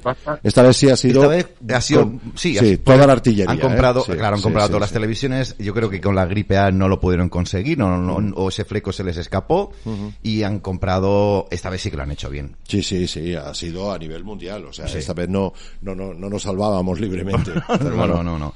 Javier, querías comentar algo. Sí, lo que pasa, lo que pasa es que ahora, eh, como se han cuando alguien es cuando alguien se instala en el descaro, miente, miente y miente, y las primeras mentiras le salen bien, Claro. ya yo creo que es de naturaleza humana que se pasa a siete pueblos y ya empieza a decir tal cantidad de tonterías que ya incluso el más tonto dice, hostia, aquí pasa algo raro. Y yo creo que ahora, por suerte, aunque estamos ahí en un punto en entre Pinto y Valdemoro que todavía no se sabe muy bien, por suerte hay más gente que está empezando a despertar, aunque lo hacen de una forma un poco tímida, porque eh, es cuando tú comentas, si os dais cuenta, sí que dicen, bueno, ¿qué, va a ser, ¿qué puede ser por la vacuna? Sí que he oído algo de la vacuna. Sí.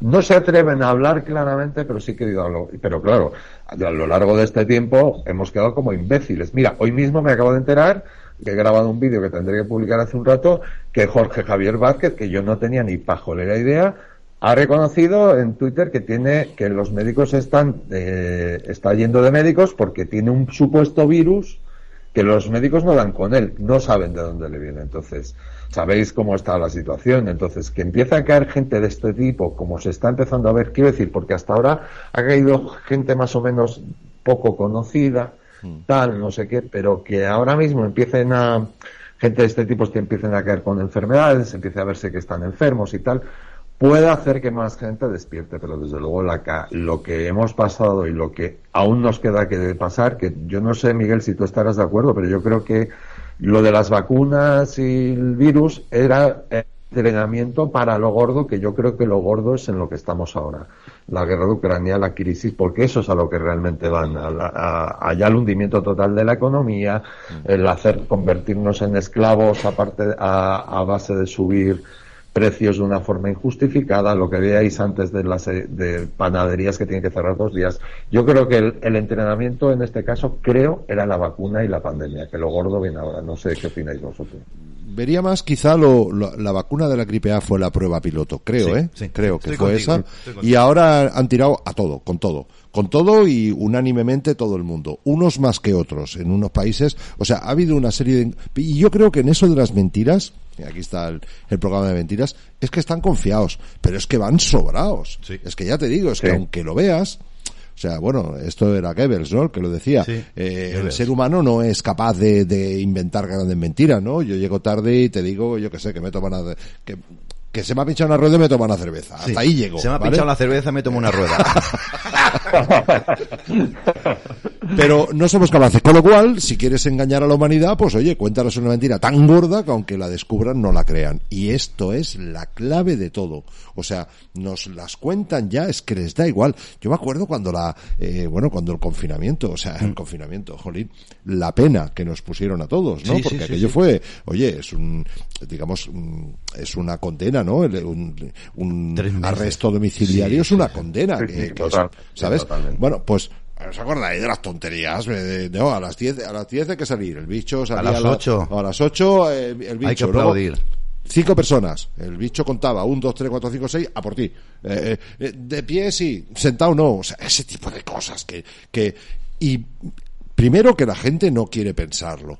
No quiere pensarlo porque es que cuesta mucho decir me han engañado.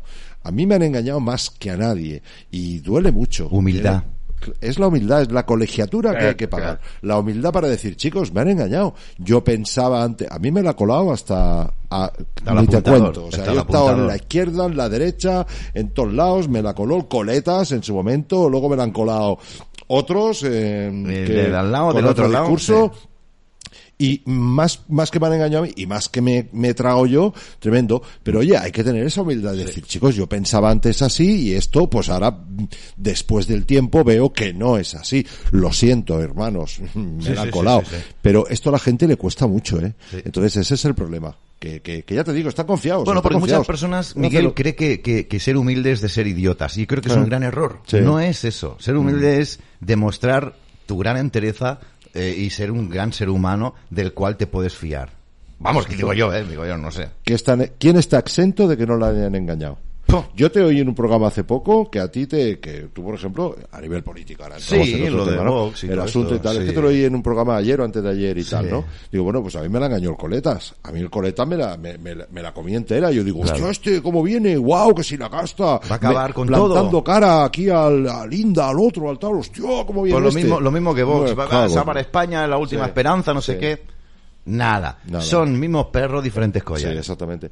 Por eso, que hay que, yo creo que ahí está la fuerza de una persona, como tú bien dices, la integridad, es decir, chicos, lo siento, y ya digo, que me han engañado más que a nadie. O sea, yo he estado, yo he estado 50 años pensando que la Tierra era, Redonda, ¿no? era, bueno, redonda es, eh, esférica, ocho años pensando que era hueca, y ahora ya me he roto los esquemas ya de Eh, el amigo la Iru y mierda, compañía, ya, ya, digo, ya tira a, a hacer puñetas todo el tema extraterrestre aquí, madre de Dios, la que me han liado, que llevo dos años loco, loco con este tema, ¿no? No, si al final diremos, hostia, eh, verás tú que la Tierra tiene forma de pirámide porque están los Illuminati.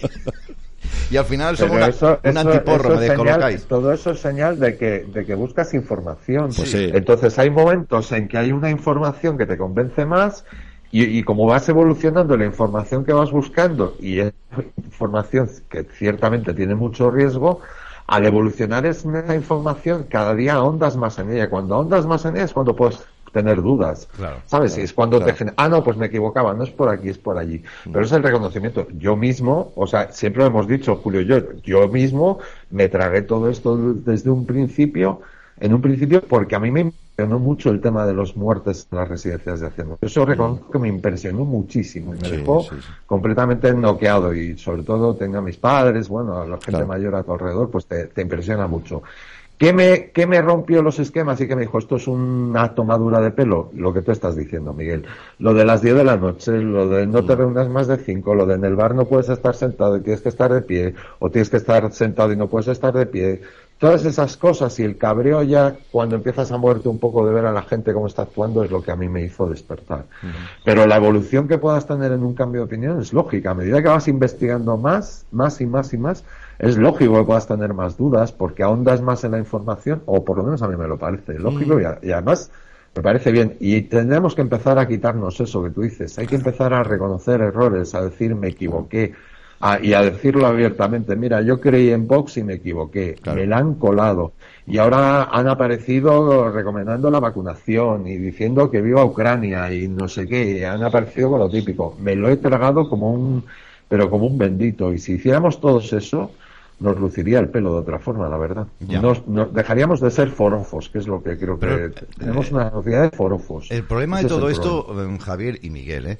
el problema de todo esto, y queridos espectadores, es que mm, nosotros, nosotros aquí, en representación de nada, porque no somos en representación de nada, no somos catedráticos de nada tampoco. Ni yo soy del catedrático de la Universidad de Salamanca, ni el de Murcia, ni Javier tampoco la de, de la de, de Madrid. Pero, coño, al final hemos tenido un poquito de sentido común, que eso es lo que a mí me extraña. ¿Cómo es que a nosotros se nos ha despertado esa curiosidad de querer saber cuando nos resonaba algo que un poco raro, ¿sabes? Confinamientos, que sentado sí, pero de pie ponte la mascarilla. Y a las otras personas, a nuestros mm, mm, ciudadanos, bueno, a nuestros vecinos, no le haya no le haya resonado como nos ha resonado a nosotros. ¿Qué es lo que ha fallado aquí? El, si te sirve para algún detalle, hace poco, bueno, a final de año, eh, fui a comer con dos personas y sus correspondientes parejas. Eh, estamos hablando de un nivel económico brutal, ¿vale? Los dos, yo era ahí el pobretico de la, de la, de la, de la comida. Y dijimos, bueno, ¿y qué tenemos para este año? ¿Qué, ¿Cuál es tu objetivo para este año? Uno de ellos dice, pues que el Barça gane la liga. Agárrate. Tenía dos niñas preciosas, una mujer encantadora, tal, un proyecto tremendo, cientos de empleados, o sea, no sé, fin, un tío triunfador. Que el Barça gane la liga, lo decía en serio. Joder, tío. Entonces dice, Pues vale, está. tío, Sí. vale. Vale, a ver si se acaba rápido esta cena Sí. y porque vamos, a ver si se me va a pegar la tontura. No, es normal. Sí, tienes razón, eh, Miguel. Al final también las preferencias de la gente tampoco no son las mismas que, la nos- Claro. que las nuestras. Nuestra, nuestra preferencia es que acabe todo esto y empiece una nueva era, pues mm, mucho más. Y la curiosidad es la madre de la ciencia. Yo creo Ya. que, que, a ver, entiendo que la gente es muy confiada, yo también lo soy muy confiado, ¿no? Pero siempre te queda ese resquicio de querer saber un poquito más. Entonces, eh, esa curiosidad es lo que a lo mejor nos ha llevado y un pequeño grado de desconfianza de saber de que no todo lo que nos cuentan. Yo cuando desperté, por decirlo de alguna forma, Sí, hombre, sí, pues sí. no sé, pues chico, desperté, a ver, con, con, con 15 años desperté en algunas cosas, ¿no? En, en por ejemplo, el tema extraterrestre con Sixto Mm, Paz, que te he dicho que está en Barcelona y que si quieres que venga aquí y tal, venir, sí. y ya tal, ¿no? Bueno, pues con ese tema desperté, ¿no? Pero luego, mm, eh, después a los 30 desperté con el tema de las para, de, de las paraciencias, ¿no? O sea, la, Ah, parapsico- vale. la parapsicología, ¿no? Porque tuve gente, claro, es eso. que, bueno, soy reincidente, mi, mi padrino de boda, pues, eh, digamos, era parapsicólogo hacía 30 años, colaboraba con la policía para casos de desaparición. Hostia, qué bueno. Hostia, aquello me, me impactó. Y luego, pues, el gran despertar mío fue, pues, un año antes de, de los congresos de ciencia y espíritu, cuando me viene un amigo mío, que yo le llamo maestro, porque él venía de un, de un tema de California muy, Sí. muy evolucionados, y me empieza a contar, oye, mira, estas rayas que hay por el cielo y tal y cual, estas rayas no, no son lo que nos dicen. Y yo, ¿qué, qué me estás contando, tío? Claro, bueno, ahí, entonces ahí con un seudónimo, mira al cielo, me puse ahí a meter caña, me peleé con toda la comunidad científica, con Meteorred, con todo Dios, Hostia. hasta que ya vi que, bueno, que ya había cogido fuerza suficiente, bueno, me, me, me engancharon de primeras con la Hombre, IP. claro, lo que hay. Yo estaba en todos los medios con el tema del coche de aire y todo el tinglado y ya me pillaron a la primera, vamos, de ir al cielo nada, me trincaron de, de marrón.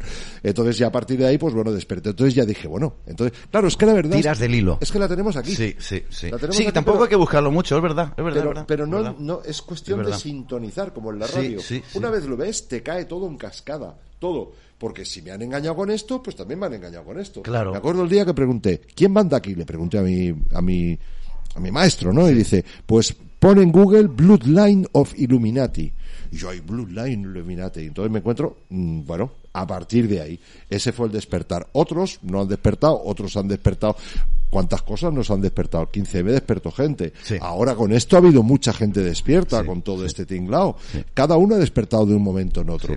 Pero, bueno, cada uno no. Eso es. Hay que estar dispuesto a despertar y pagar el precio. Ese que decíamos antes, la humildad para decir que, Sí. chicos, me he equivocado, Sí. pero es que hay gente muy dogmática, hay gente que dentro de esa competitividad que le han dicho, eh, tienes que ser, tienes que aferrarte a tus convicciones y tal. Convicciones, pero es que si te han engañado, campeón. Bueno, porque aparece el ego otra vez ahí, ¿no? El juego. ego también Es que al final hay muchas cosas que determinan que una persona no dé su brazo a torcer o no tenga la suficiente humildad, ¿verdad, Miguel? Para, para decir, bueno, pues tu teoría no me la creo mucho, pero la estudiaré. Mire, me la miraré por lo menos. Sí. No, no, sí. que No, no, no, que es no. mentira. Que me está- dejes. Está, sí. etiquetas. Sí, sí, está zumbado, que si te ha fumado un porro, que si te has sentado mal la ensalada de ayer, o que te ha dado un golpe en la mesita. Oye, ahora, ahora, ahora me, ha dado, me ha dado ganas, perdón, mi, mi faceta de entrevistador, de preguntaros a vosotros también cuando despertasteis, perdón, que yo lo he contado. Yo lo he contado Julio, varias ¿tú cuando, cuando, Yo desperté, la, el confinamiento me lo comí. ¿Vale? Me Pero- lo comí enterito. tú sabías que era cuento o no? Ah, no, al principio no, no, no. ¡Ostras! Yo, el, el 11 de marzo de, fíjate, el 11, ¿eh? 11 de marzo del Sí, 20, sí, sí. ya empezaron a confinarnos y ahí así duró tres meses, ¿vale? Tres meses. Y en ese confinamiento yo hice caso y me lo creí. ¡Ostras! Claro, tío, te sale por la tele todo el mundo haciendo caso, todo no sé qué, haciendo colas en los supermercados, ¿te acuerdas? Para comprar, Sí, con sí, separación sí. de un metro y medio, tal, con la mascarilla. Pero cuando llegó el veranito, cuando llegó el verano del 20, me parece que fue, no, ah, no sé si fue en el mes de junio, julio o agosto, que comenzaron a dejarnos salir, ¿vale? Sí. Pero claro, estaban precintadas las, los jardines de la infancia, Sí, sí, los parques, las ramblas, las playas, las duchas, donde pudiera haber contacto. A mí fue eso lo que a mí me, me- me- hizo el chispazo, ¿no? Pero tú ya venías. de- Sí, pero me lo tragué, tío, ¿qué quieres que te Esto diga? te lo. Bueno, Sí, sí, cuidado, sí, te tragaste esto, pero tú ya andabas despierto en otras cosas, Sí, ¿no? ¿O el no? tema de los ovnis y todo esto sí que he creído Vale, y te- el tema vale. de los templarios y mucha información de la historia, falsa historia de- del mundo y todo eso. Sí, pero esto me Sí, fue cayó. lo que te hizo ¡pa! aquí. Sí, me dio en la frente, me dejó así Sí, como tres meses, cuatro, pues un poco así hostia, mareado. Duele, ¿eh? Duele. Pero ¿sabes por qué me di cuenta? Porque eh, cerraban y los, las fuentes y todo esto, pero no cerraban los bancos para sacar dinero o ingresar, Ah, sí, ni las zonas azules. Eh, es Entonces, verdad, es verdad, no me verdad. cuadraba, tío, no me cuadraba. Entonces comencé a tirar del hilo, comencé a ver canales de...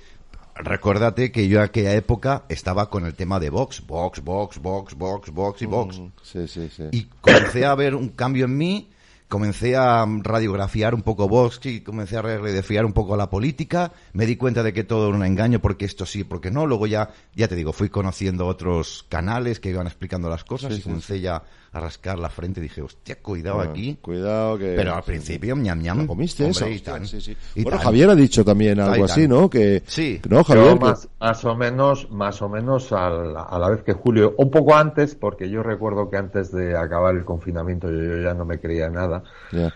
Eh, es más, tenía problemas con mi mujer porque ella sí que se lo creía, pero Claro. no se creía absolutamente nada tampoco. Ya. Entonces ahí, al final del confinamiento, to- teníamos algún choque de problemas porque yo ya no me creía absolutamente nada. Pero lo que no te vas a creer, Miguel, es que no recuerdo ni la fecha en que yo dejé de creérmelo, ni el motivo exacto por el que a mí se me rompieron los esquemas, porque es que pasé de un extremo al otro, o sea, de repente se resquebrajó todo, o sea, es como si fuera un espejo que rompieras y vieras Sí. que detrás había una pared y dices, hostia, ya no me creo nada. Y a partir de ahí, lo bueno que tiene es que los que, los que venimos evolucionando, por así decirlo, a toda velocidad, quizás tenemos más ansias, o yo me veo a mí mismo así, por ir conociendo que los que ya lleváis muchos años en Bueno, y sabemos Entonces, yo ahora- buscar, sabéis buscar también, claro, sabéis buscar.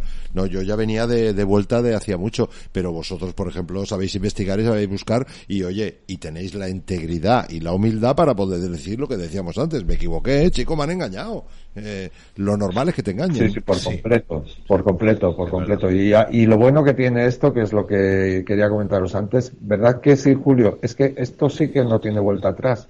Porque sí que puedes evolucionar de haberte querido la pandemia no querértelo, pero a partir de que surge eso, es que ya dudas de todo. Sí, y las claro, dudas Hubo de una todo explosión. Sí, sí, hubo una sí, explosión sí. de... hace que ya no, no haya marcha atrás en esto. Eso sí, Sí, es, como si se hubiera dinamitado todas las creencias que hasta el momento eran válidas para nosotros. Porque ahora yo ya estoy revisando la historia. ¿Es realmente como nos la han contado? Buah. Estoy revisando también la esferidad de la Tierra. ¿Es realmente como nos dicen? Estoy revisando muchas cosas, la medicina. Todo. Hostia, tío.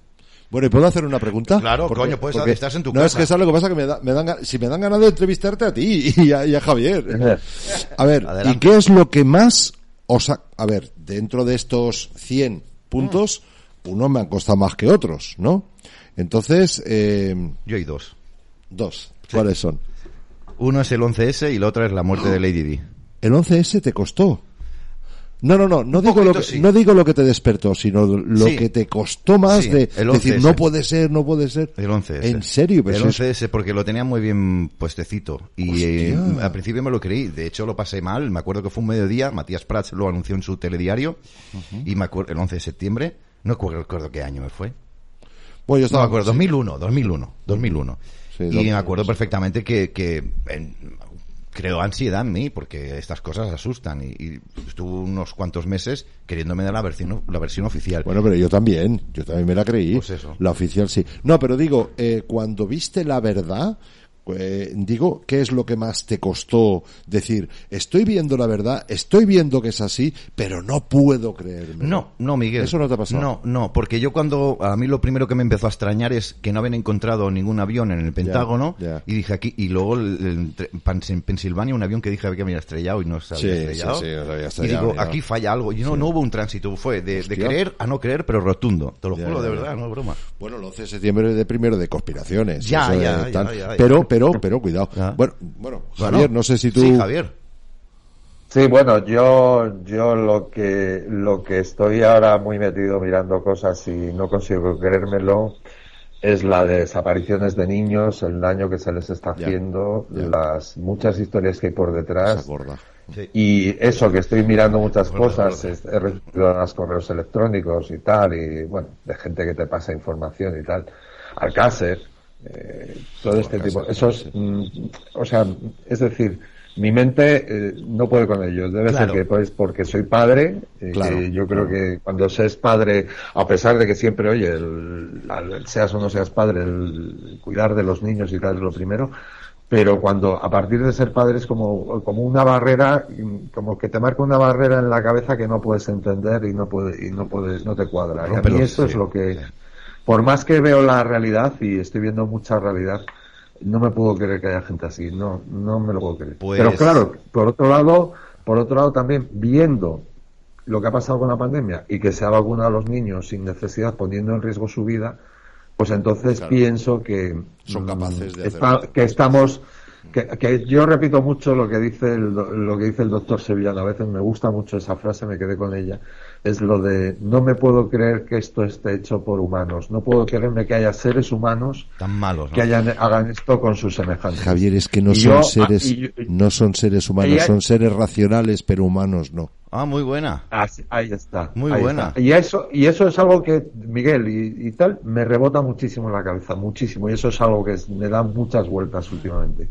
Lo de no son seres humanos, no son seres humanos. Nacieron de madre, y es lo que me pero hace no son seres investigar humanos. qué hay detrás. Es verdad.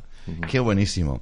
Oye, pues si os parece, son las 8 de la tarde y 11 minutos, una hora menos en la comunidad canaria. Así que no sé si, mi, si Javier, le invitamos a Javier que se, que se Oh, quede. sería fantástico. ¿Sí? Sí, Javier, si ¿quieres quiere. quedarte o Ah, pues qué? sí. Sí, sí, sí, sí, sí, sí, Vale, sin hoy, cena- hoy cenas pizza, no hay ningún problema. No pasa nada. No, hombre, eh, no creo, no creo que acabes a las 11. Últimamente eres muy comedido con tus horas de finalización. Ya ¿A las eres- 11 eres u, u a las 12? Ya veremos. Ya veremos. Si te portas bien, a la una terminamos, no te preocupes. No, no, a las 9 terminamos. Venga, que, perfecto. que Que tengo, sí, perfecto, que tengo perfecto, la empanadilla no en el horno, como decía el martes y 13. Eh, pues vamos a irnos con, con el top. Vamos a irnos con, con ese top eh, 10 de conspiraciones que nos hemos ido, bueno, conspiraciones de falsas banderas o como quieran llamarlo ustedes, que nos hemos comido durante mucho tiempo y que algunos de nosotros ya conocemos y que ya las tratamos como algo normal, pero que también hay que decir que hay muchas personas de nuestra audiencia que llevan poquito tiempo escuchando este programa, que llevan poco tiempo conociendo la verdad, no solamente de la inoculación, sino de la pandemia, de la Agenda 2030, y que hay que hacer un revisionismo también de nuestra historia contemporánea y de la historia, mm, historia como tal de, de nuestro, de nuestro mundo, ¿no? Y vamos a presentar, en este caso, Miguel Cerades va a presentar y vamos a hacer una conversación también con nuestros espectadores. Estaré pendiente del chat para ver qué es lo que opina nuestro, nuestra audiencia de, de este top. Son 100, pero vamos a hacer lo que podamos hacer. lleguemos, Exacto, ¿no? hasta donde lleguemos, ¿no? Miguel, Bueno. ¿por dónde empezamos entonces? Bueno, pues a ver, el, el punto número uno, el que decíamos antes, quizá, el, el que ha despertó a mucha gente, a ver, el día 11 de septiembre nos la colaron a todos. Yo encima te estaba presentando el coche de aire en Brasil y tenía un americano al lado que se puso a llorar y yo me puse a llorar con él. Qué malo el Bin Laden, hay que ver, pobre tico, no sé qué, no sé cuántos, ¿no?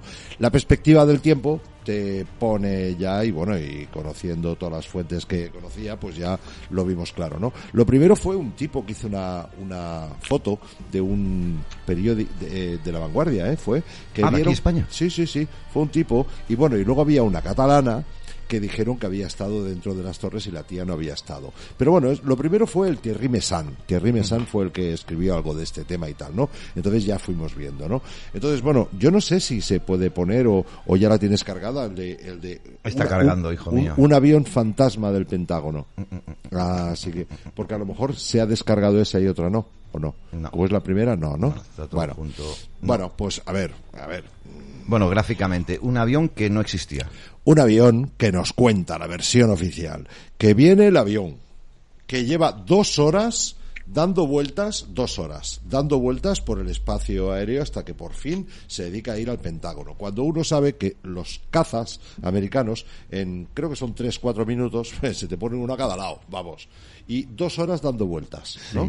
Coincidía que el mismo día que se estaba planteando un simulacro, etcétera, ¿no? Eh, bien, entonces, pues ese avión mm, eh, apunta al Pentágono y choca con el Pentágono. Claro, la parte mm, de que, que casi llegaba al Pentágono, eh, te cuentan que estaba volando a una altura de unos 30 centímetros del suelo durante los últimos cientos de metros, ¿vale? Claro, primero, había farolas en la autopista y las farolas estaban ahí enteras, ¿no? Entonces es raro. Ajá. Pero es que, claro, luego hablas con algún piloto y te dice, oye, un avión de ese tamaño, primero que un avión de ese tamaño, eh, eh, a ver, no- es como un autocar, no es una cosa que, como un coche que es más ágil, ¿no? Y tal. Dice, y además, imposible que el avión se sostenga a, a 30 centímetros del suelo. Quizá un caza con unos propulsores, quizás sí, pero un avión no. Porque además, el avión se sostiene por el aire que lo sostiene para arriba. Sí. Con lo cual, no, ¿no? Entonces, claro, luego eh, dicen que el avión choca uno ve las imágenes de, de lo que es el Pentágono eh, con la dimensión del avión y dices, oye, que el avión era muy grande, ¿eh? Entonces resulta que no está, no aparece fuera el avión. Aquí ¿Veis? tenemos unas imágenes. Vale, perfecto. Mira, fíjate. En todo el césped de fuera, ¿vale? No aparece el avión. Los aviones, eh, hombre, dejan rastros, ¿vale? Un poquito, Bastante. porque, no sé, los asientos, las Bastante. maletas, gente por ahí, trozos de gente, o sea, en fin, los motores Rolls Royce, esos que llevan, que aguantan 400.000 grados de temperatura. Bueno, pues dijeron que se había colado por ahí. Entonces, claro, como el avión no estaba fuera, dijeron, no, es que está dentro, es que ha traspasado tres anillos del Pentágono con hormigón armado y tal, y está dentro. Claro, te pones a mirar dentro y tampoco hay ningún avión. Eso que se cayó ahí en el Pentágono, se cayó a los 20 minutos. Es que además es que es como una caída de, de esa parte del edificio como si fuera con detonaciones, porque cae a plomo para abajo.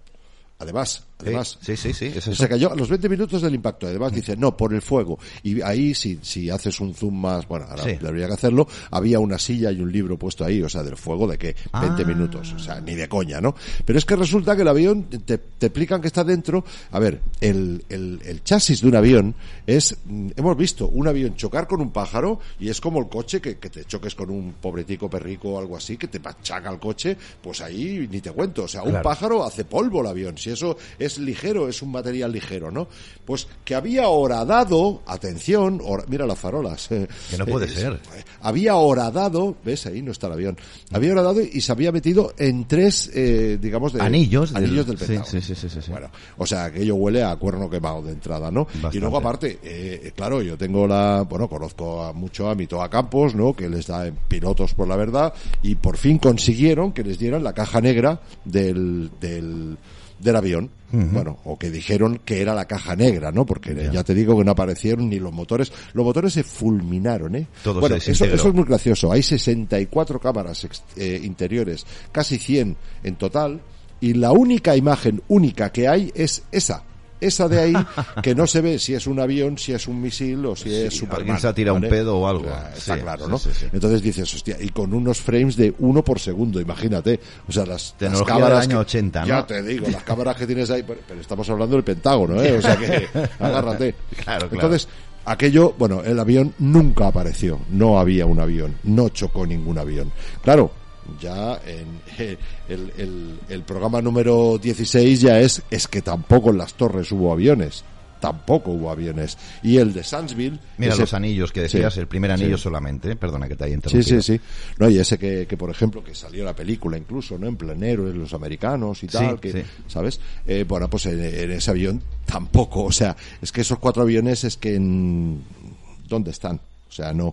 De Esto en- se ha hablado mucho, ¿eh? Que los es- motores Rolls Royce, eso Sí. no, eso no hay forma de destruirlo. O sea, eso, eso ya te digo, aguantan unas temperaturas bestiales. Entonces, eh, hostia, ¿dónde están los motores? Estamos hablando de estos aviones que vimos en televisión Sí, sí. y que todos nos, bueno, nos, nos entró esta ansiedad de ver cómo, cómo penetraban esos aviones en, Sí. en las plantas más Como altas de las torres. sí, exacto. Sí. Y que luego Mira, un avión yo hubiera chocado, ¡pam! y hubiera caído, ¡pum! para abajo, así, directamente. O sea, no hubiera podido meterse allí. ¿Os acordáis? Bueno, y luego las torres que cayeron ya ni te cuento, ¿no? O sea, Y las torres- otras que no Una había cayó en 50 minutos y la otra en 4 horas. ¿Os acordáis del edificio Windsor en Madrid? Que estuvo tres días Sí, ardiendo. sí, pues aguantó una, una grúa arriba que lo fue desmontando poquito a poco. sí que es verdad. ¿Vale? Sí que es verdad. Tres días ardiendo. Allí la gasolina hizo y ya está. Sí. Y, y, bueno, y se cae, se cae en, en, vamos, velocidad de caída libre. Tiras un piano desde la azotea y cae a la misma velocidad que el edificio. Eh, mandé, o sea que no Sí, cuadraba. ¿no? Pero lo, lo del Pentágono era de, de, de jugar de guardia, ¿no? Luego el avión de Pensilvania también, del 11S, que también hablan de que mm, no existió tal avión o que fue derribado por cazas americanos porque se dirigía también a un punto estratégico estadounidense también. Bueno, son más mentiras que nos han ido contando. Yo la única duda que tengo ahí es dónde pueden estar esos cuatro aviones. Esa es la verdad.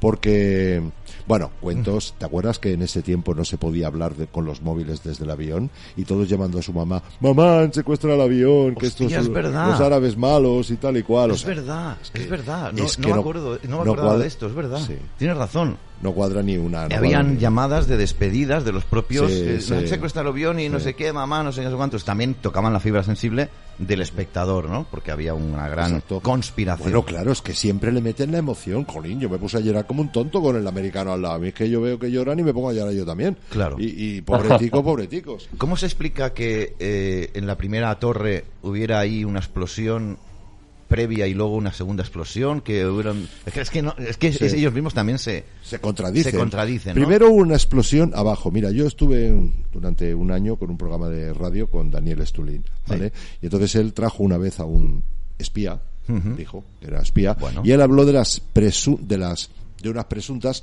explosiones microexplosiones nucleares, ¿ok? Cierto. Pero en toda demolición controlada, lo que se hace es primero se mina, se explota la base. ¿Por qué? Pues porque el edificio, como no tenga hueco donde caer, hace así y se cae al lado, ¿vale? Entonces, lo primero que hacen es dejar hueco. Bueno, pues antes de que chocara ningún avión, pues ha habido por ahí gente, bueno, que además estuvo dando charlas hasta que Los les, propios les bomberos. modificaron la salud, los bomberos contando, Claro. ¿no habéis oído? Pa, pa, pa, Pa, pa, pa, pa, Pero la primera, Julio, la primera fue abajo, una explosión que hubo gente que estaba en la planta baja, no había chocado ningún avión y se le partieron las piernas. Fíjate la, la, la- el boom que hizo aquello. Y aquello Ya. dejó el hueco. Y entonces ya vinieron las barrenas que se llaman, ¿no? Pa, pa, pa, pa, pa. Todas las vigas cortadas así. Hostia. De esta forma, la viga si la, si la cortas. Espera, perdón, que te he quitado la imagen. Ah, perdón, perdón. Perdón, no, no. Sí, no, que sí, eh, una viga, ¿no? Porque, a ver, nunca jamás se había caído Una viga, ¿eh? una, una, una viga, ¿eh? de las que tiene que haber ahí. ¿Cuántas plantas? que los ingenieros de ahí salieron y dijeron, pero si nosotros tenemos calculado no uno, sino tres choques a la vez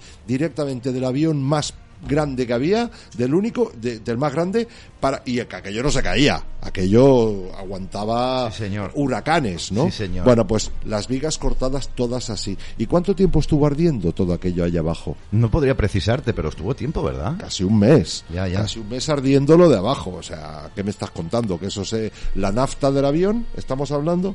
Javier, yo creo que eso sí lo, tú lo tendrías también. Eso sí lo conociste. Sí, también, sí, ¿no? a- eso sí que me llamó la atención. Pero yo te quería hacer una pregunta. Lo Sí. primero, la- dos preguntas, perdona, Miguel. Sí, sí. Una es, eh, entonces veríamos hologramas, supongo. Bueno, mm, te cuento cómo fue exactamente, ya que preguntas el detalle. Mira, había en ese momento dos helicópteros, solamente, dos sobrevolando. Estaba el de la ABC y el de la Fox, ¿vale? Entonces estaban los dos, los dos helicópteros mientras una, la torre estaba, una de ellas estaba ardiendo, ¿vale? Eh, y entonces, de golpe se oye en los dos audios, y de esto Julio sabe que tiene aquí una Ahí está la imagen del helicóptero, de uno de ellos. Vale, pues en los dos audios se oye un pip. Ese pip fue una señal. Entonces los dos, automáticamente los dos eh, cámaras hacen un zoom bestial, bestial, y se pegan a la, a, bueno, un zoom muy grande y que se vea solo la torre. Pero resulta que en este zoom, bueno, y al momento hace el avión, ¡pum! Significa que con este zoom tiras para atrás otra vez. Tú aquí tenías que haber estado viendo cómo venía el avión Sí. pues no se veía. Entonces, Ah. llegaron ahí hicieron eso. Fue un montaje que incluso en una de las torres, Javier, se ve como choca el avión. Imagínate que esto, déjame ver, algo aquí. Sí. ¿Puedo coger esto? Y tanto No que sí, claro que Vale, sí. esto es la torre, ¿vale, Javier? Pues ves como choca el avión aquí, hace así, y el avión asoma al morro por Sí. el otro lado. Sí, señor. Asoma por aquí Sí, un sí, poco sí, sí. y tira para atrás. Sí, señor. Sí, señor. Ah, sí, Dios, señor. qué montaje, qué Eso lo hemos montaje. visto todos, sí. Lo Sí habéis que es visto, verdad. ¿no? Eso sí que es cierto. ¿Vale? Pues, pues todo ese tipo de cosas. O sea, es que no cuadraba una detrás de otra. Jamás se había caído un edificio de esa, de esa de un- una torre hecha con acero. O sea, eso no. Y jamás se hubiera caído así. Y menos a velocidad de caída libre. Y luego, claro, ya, yo estoy en Nueva York después y pregunta por allí, oye, pe- bueno, además, he hecho un programa y ahí está la, la entrevista. Además, lo hice en las torres, en las torres Mafre de, de Barcelona, Barcelona. allí hice una entrevista. Le empecé a preguntar a la gente, ¿cuántas torres cayeron el 11 de septiembre? Todo el mundo, dos, dos, dos. No, cayeron tres. Cayeron tres. El World Trade Center 1, el World Trade Center 2 y el World Trade Center 7, que estaba 200 metros más para allá, Sí. ¿vale? De golpe hace... Y también se derrumba. Con voces del tipo tal... Einstein, ay no recuerdo cómo se llama Bueno, el propietario que había asegurado dos meses antes las torres para Sí. si tenía Decían que eran judíos, yo no sé si es Sí, verdad o no. sí, sí. Pero bueno, en fin. La- Leinstein o algo así, no me acuerdo. Sí, sí, sí. bueno, y que no fueron a trabajar mucha gente porque tuvieron chivatazos y todo esto. Bueno, pues también, pues la torre, la, la, el World Trade Center 7, Ahí la tienes. sí, que está, cuidado, que, hombre, tiene cuarenta y tantas plantas, bueno, pues como las torres Mafre, pero mucho más, mucho más, Gordota. más gordota, ¿no? Pues también lo mismo, en siete segundos se cayó entera y ahí no había chocado ni un avión. Se oía a los bomberos diciendo, bueno, aquí con un par de líneas de agua tenemos suficiente, porque parece que hay un pequeño incendio en la primera planta, eh, bueno, un par de, y de golpe se cae también. O sea, bueno, mm, ahora Y- con y, tiempo. Miguel, una te, quería hacer una segunda Sí, sí, pregunta. Que, que esa me parece que es muy importante y que seguramente mucha gente se las haga. Para hacer algo de esto, bueno, lo estamos viendo ahora en realidad con lo de la vacuna y todo eso. Para hacer algo de esto se necesita que haya mucho cómplice que mantenga, en el, que mantenga silencio. No te Y yo me imagino que no todos los cómplices serán bichos raros. ¿Cómo, No- cómo no- puede vivir alguien con eso?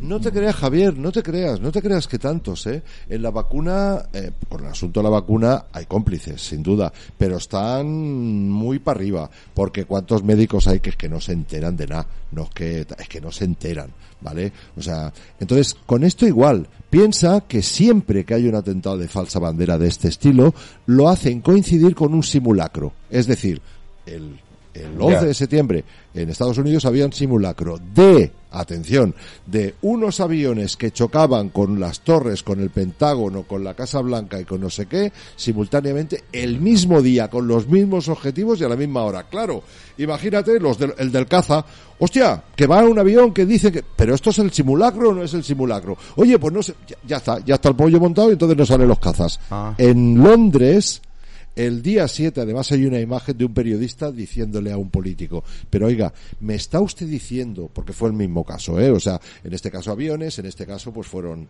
eh, autobuses, ¿no? Fueron autobuses, el 7J, ¿no? El 7 de julio. Autobuses, y entonces, y le, y le dice el periodista, ¿me está usted diciendo, señor político, que el mismo día que nos ha ocurrido esto, había un simulacro de unos autobuses que chocaban con las mismas estaciones de tal? Y el tío dice, sí. Vale, pues el 11M, amigos, ¿qué pasó? Había un simulacro de, de, la, de la OTAN donde había lo mismo, o sea, unos ataques por trenes y que iban a haber 200 muertos. Pero es que había sido una semana antes. Madre mía. Hostia, entonces, claro, yo creo que eso hace que, mm, que haya menos cómplices, que es que no se enteren. Se enteran cuatro arriba, cuatro arriba y, y- y- y lían a la gente. Esto, esto me recuerda, Miguel, que hace muy poco, quizás dos semanas, en México también había un simulacro de un gran terremoto y ocurrió un gran terremoto. Bueno, es que estamos en la, en la era Scalar. O sea, ya te pueden causar un terremoto. Sí, con harps, historias de estas. harps, claro. No sé si está todo, pasamos a otro tema. Eh, eh, Javier, no sé si quieres apuntar algo Sí, más. sí, sí, sí. No, porque seguro que se me ocurrirán más preguntas en los No, siguientes claro. temas, o sea que tira. Claro, claro, claro. Miguel, vamos a seguir, venga, vamos Bueno, a el darle. segundo, el segundo era de los pocos positivos que hay aquí, ¿no? Ah, bueno. El segundo vídeo era, sí, porque es que de verdad que de mear en chargota, ¿no? Con todo No, esto, ¿no? Cuando te dicen una, otra, otra, al final de, dices. Stop, ¿no? Pero, pero uno de los engaños que nos han tenido, muy grandes, muy grandes, que es tremendo para la salud, eh, pues ha sido el que nos han contado a todos, por lo menos a mí, no sé vosotros, eh, pero a mí de pequeño me decían, eh, en catalán me lo decían, nen, no beguis agua, no bebas agua de mar, que te mueres Vale, claro. que te mueres, que te, que te, se te tapa el riñón. Sí, ni señor. se te ocurra beber agua de mar, ni se te ocurra, Sí, ¿vale? Cuando resulta que somos agua de mar. Ese 75% de agua que tiene nuestro cuerpo no es agua dulce, es agua salada. Chúpate una lágrima. Sí, Mm, sí. El sudor. Sí. Cualquier flujo, sin entrar en más Sí, detalles, eh, es saladito, ¿vale? Es saladito, todos los flujos. Es tonto como nosotros, ¿ves, Javier? Bueno, yo es que yo, yo digo como los brasileños, que antes pierdo el amigo que el chiste. Ellos el chiste lo puedo tengo meter, lo- colocar yo lo cojones. cuelo, ¿eh? Yo lo cuelo. Yo lo cuelo. No, bueno, pues eso. Entonces, cuando resulta que, fíjate, el gran engaño, ¿no? Cuando uno se está muriendo, pues ¿qué le ponen? Agua y sal, ¿no? Suero. Suero. Es agua y sal. Claro, es agua destilada, que es ácida, y es sal, que es cloruro sódico, que el cloruro sódico, ahí sí tienen razón los médicos, es malísimo para el cuerpo. Es la sal de mesa que nos ponen, Ah, ¿no? sí, bueno. Pero resulta que la sal, la sal, las sales, la sopa marina que hace que se alimente una ballena, que es un mamífero como nosotros, ¿vale? Y que mira cómo está de gordito la ballena, solo bebiendo agua Yo de veo mar. muchas ballenas cada día en la, en la calle. ¿vale? O sea, est- estamos hablando de que, de que realmente somos agua de mar. Entonces, todo el mundo sabe las ventajas de bañarse en el agua de mar en un país como España, que tenemos, no sé, creo que son 3.000 kilómetros de... o No lo sé, no lo de- sé contar, de me queda la mitad. de costa hay muchos, ¿no? Sí. Bueno, pues todos sabemos que si tienes cositas en la piel o, Sí, o, o tal, es te metes en el agua, chico, y aquello es milagroso, Y ¿no? también descongestionar la nariz. Para la nariz, Buenísimo, bueno, ni te cuento, el, eh, ¿puedo decir marcas o no? Sí, sí, a mí me da igual. El, el Rinomer ese que, que, Ah, sí. que tal, Rinomer Sí, y cosas de esas, que composición, 100% agua del mar. ¿Cuánto vale? 10 euros el, el botecito. Claro. ¿Y qué es? Agua de mar, ni más ni menos. Vete al mar, haz así y, y agárrate y, y háztelo así, ¿no? Claro. Entonces, eh, pues algo tan... O sea, de hecho, eh, el salario se le llama salario porque pagaban con sal, pero es que qué más, qué más, qué más hay, qué más puede haber en el mundo mejor que la sal, que es vida. Los animales, eh, eh, bueno, los animales domésticos, el que sea granjero, pues lo verá, lo, lo corroborará. Le dan bolas de sal, si no se mueren. De vez en cuando tienen que darle bolas de sal para que, Ah, muy para bien. que tal, ¿no? Y ya te digo, cuando tú te mueres que te ponen agua, agua con sal. Bueno, yo recuerdo aquello fue tremendo cuando vinieron a verme un día, que aquello sí fue un flash, de, porque me dijo, recuerdo, el presidente de Ondimar, ¿no? Me dice, mira, hemos probado y hemos puesto, eh, digamos, en, ¿cómo se llama esto? Bueno, el intravenoso este que te ponen, eh, Sí, eh, bueno. ¿cómo se llama? Bueno. El suero, el suero fisiológico, este que te ponen sí. cuando estás Sí. en las últimas y te Sí. tienen que alimentar, hemos cambiado ese agua de, de agua dulce más cloro- cloruro sódico, ¿vale? Lo hemos cambiado por agua de mar y la gente se, vamos, se, sal- se ponía sana a tope.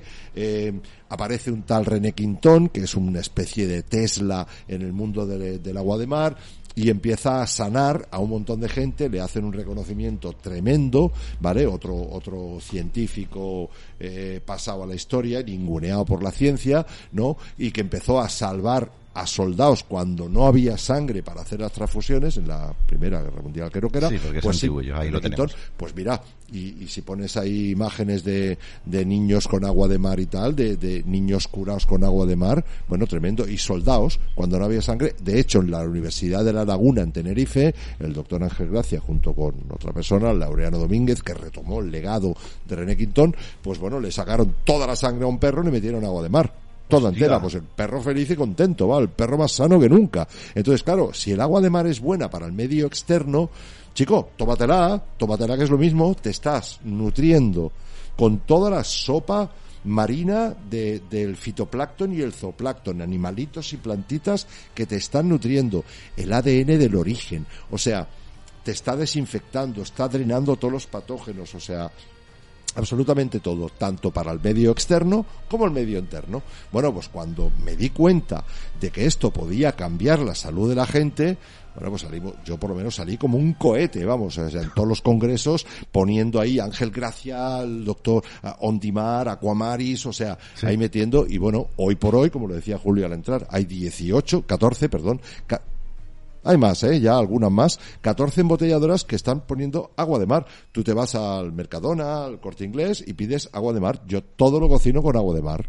Algunos dicen, perdóname, ¿eh, Sí, Miguel, sí. algunos dicen que no le quitan algunas propiedades porque no Sí, les interesa. sí, sí. Podría ser, ¿no? Bueno, es que para poder embotellarla, por ley, Ah, sí. le tienen que poner verdad. los cinco años de caducidad y le tienen que poner que la tienen que radiar.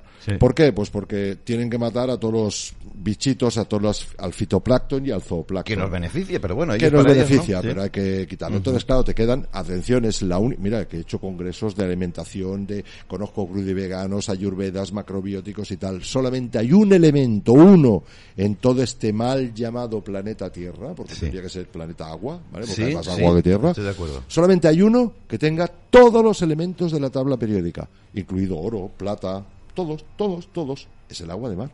es que es la cuna, es que es el ADN del origen. Entonces, claro, este gran descubrimiento salva vida, Julio. Entonces yo por eso me tiré de cabeza. Salva vidas, mm, gente que puede morir y que con el agua de mar se podría salvar, o gente que simplemente empieza a tomar agua de mar y, oye, pues va a vivir 10 o 20 años menos. Bueno, en este caso hemos salvado el 20% de una vida, le hemos dado más longevidad, ¿verdad?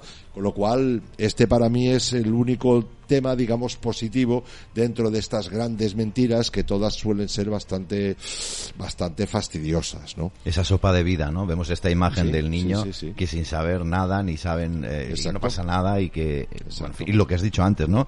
El, lo curativo que es el agua de mar cuando llega verano tienes granitos en la espalda o en los brazos y tal. Oye, te lo curas, pero rápido, tú lo Es sabes. una pasada. Una pasada. Pues ahora imagínate coger y beberla. Claro, ¿qué dice la gente? Lo primero, hostia, pero ¿cómo te la vas a beber si está contaminada? Bueno, pues no respire porque el aire está contaminado también, entonces no Bueno, respire. aparte que también se rebaja con un poquito de agua potable, digamos, agua Bueno, yo la, yo la, a ver, yo, a ver, si tú te tomas por la mañana, Julio, medio vasito de agua de mar, Sí, sí, sí, sí.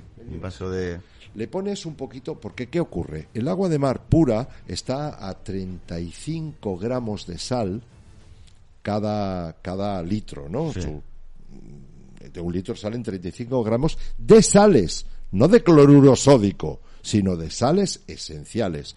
Cuando realmente eso se llama el agua hipertónica. Entonces, la agua isotónica es la que está a 9 gramos, que es la misma que tenemos nosotros. Todo lo que, eh, tu sangre, tu, todo, está a 9 gramos de sales. Bueno, pues entonces coges esto y lo reduces un poquito, le pones una parte de agua de mar y dos partes de agua dulce, Sí, por ejemplo. sí. Le pones un chorrito de limón Anda, yo eso no lo y te metes una bomba alcalina por la mañana que ni te cuento. Y claro, el Eso primer día, que, eso es lo que tomo yo todas las mañanas. pues vivirás más años y estarás más guapo, seguro, y más sano. ¿Sabes? O sea, eso seguro. No lo sé, pero, pero sí que lo he notado en algunas cosas. Es algo que no notas, parece que no notas al momento, Claro, pero con claro. el paso del tiempo Claro. sí que notas cosas que dices, anda, si yo antes tenía esto y ahora no, no lo he vuelto a tener y tal.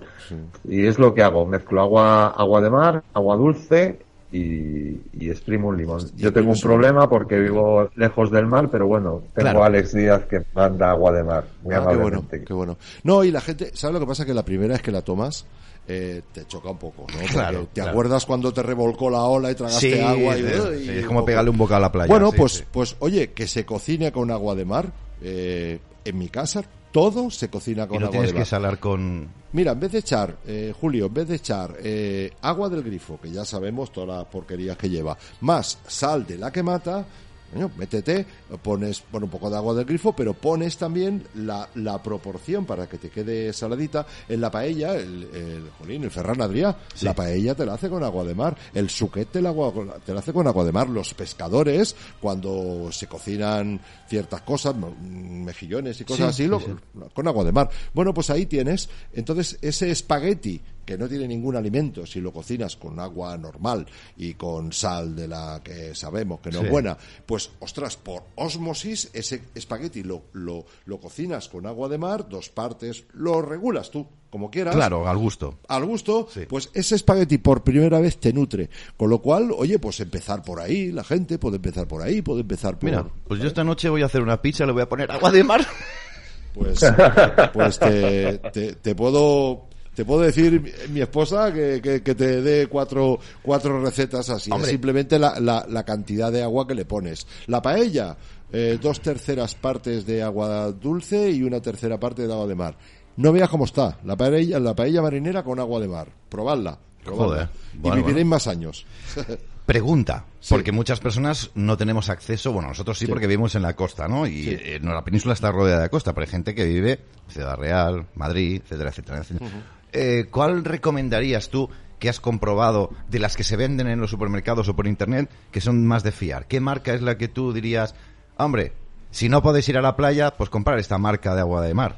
Sí, no, el estudio de todas las que hay no lo conozco y te sería falso decirlo, pero eh, cualquiera de ellas, la única pega que tienen, o sea, lo, lo bueno del agua de mar es, por una parte, tener los 118 elementos de la tabla periódica, con lo cual bebiendo poco a poco, como decía Javier, no te vas a notar que te bebes el agua y ¡pling!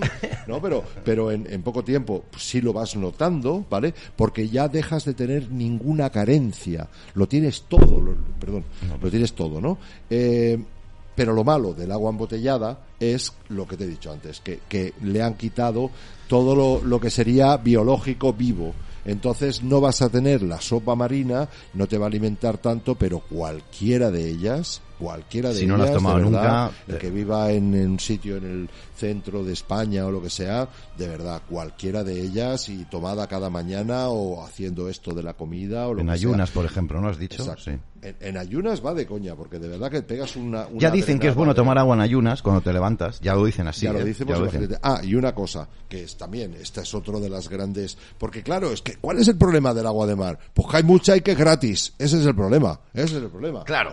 Ahí está. Entonces, Esa ¿qué te van a decir las farmacéuticas? ¿Que tomes agua de mar? ¿Que te suple un montón de, de, de fármacos? O sea, obviamente que, obviamente que no. Eh. Entonces, te, te dicen también que te tapa el riñón te tapa el riñón. Mira, yo estuve en televisión en la 4 peleando con, con seis periodistas que además les di una caña que, que bien, ¿no? Y les dije, venga, beber agua de mar. Digo, si bebéis agua de mar, vais al baño zumbando.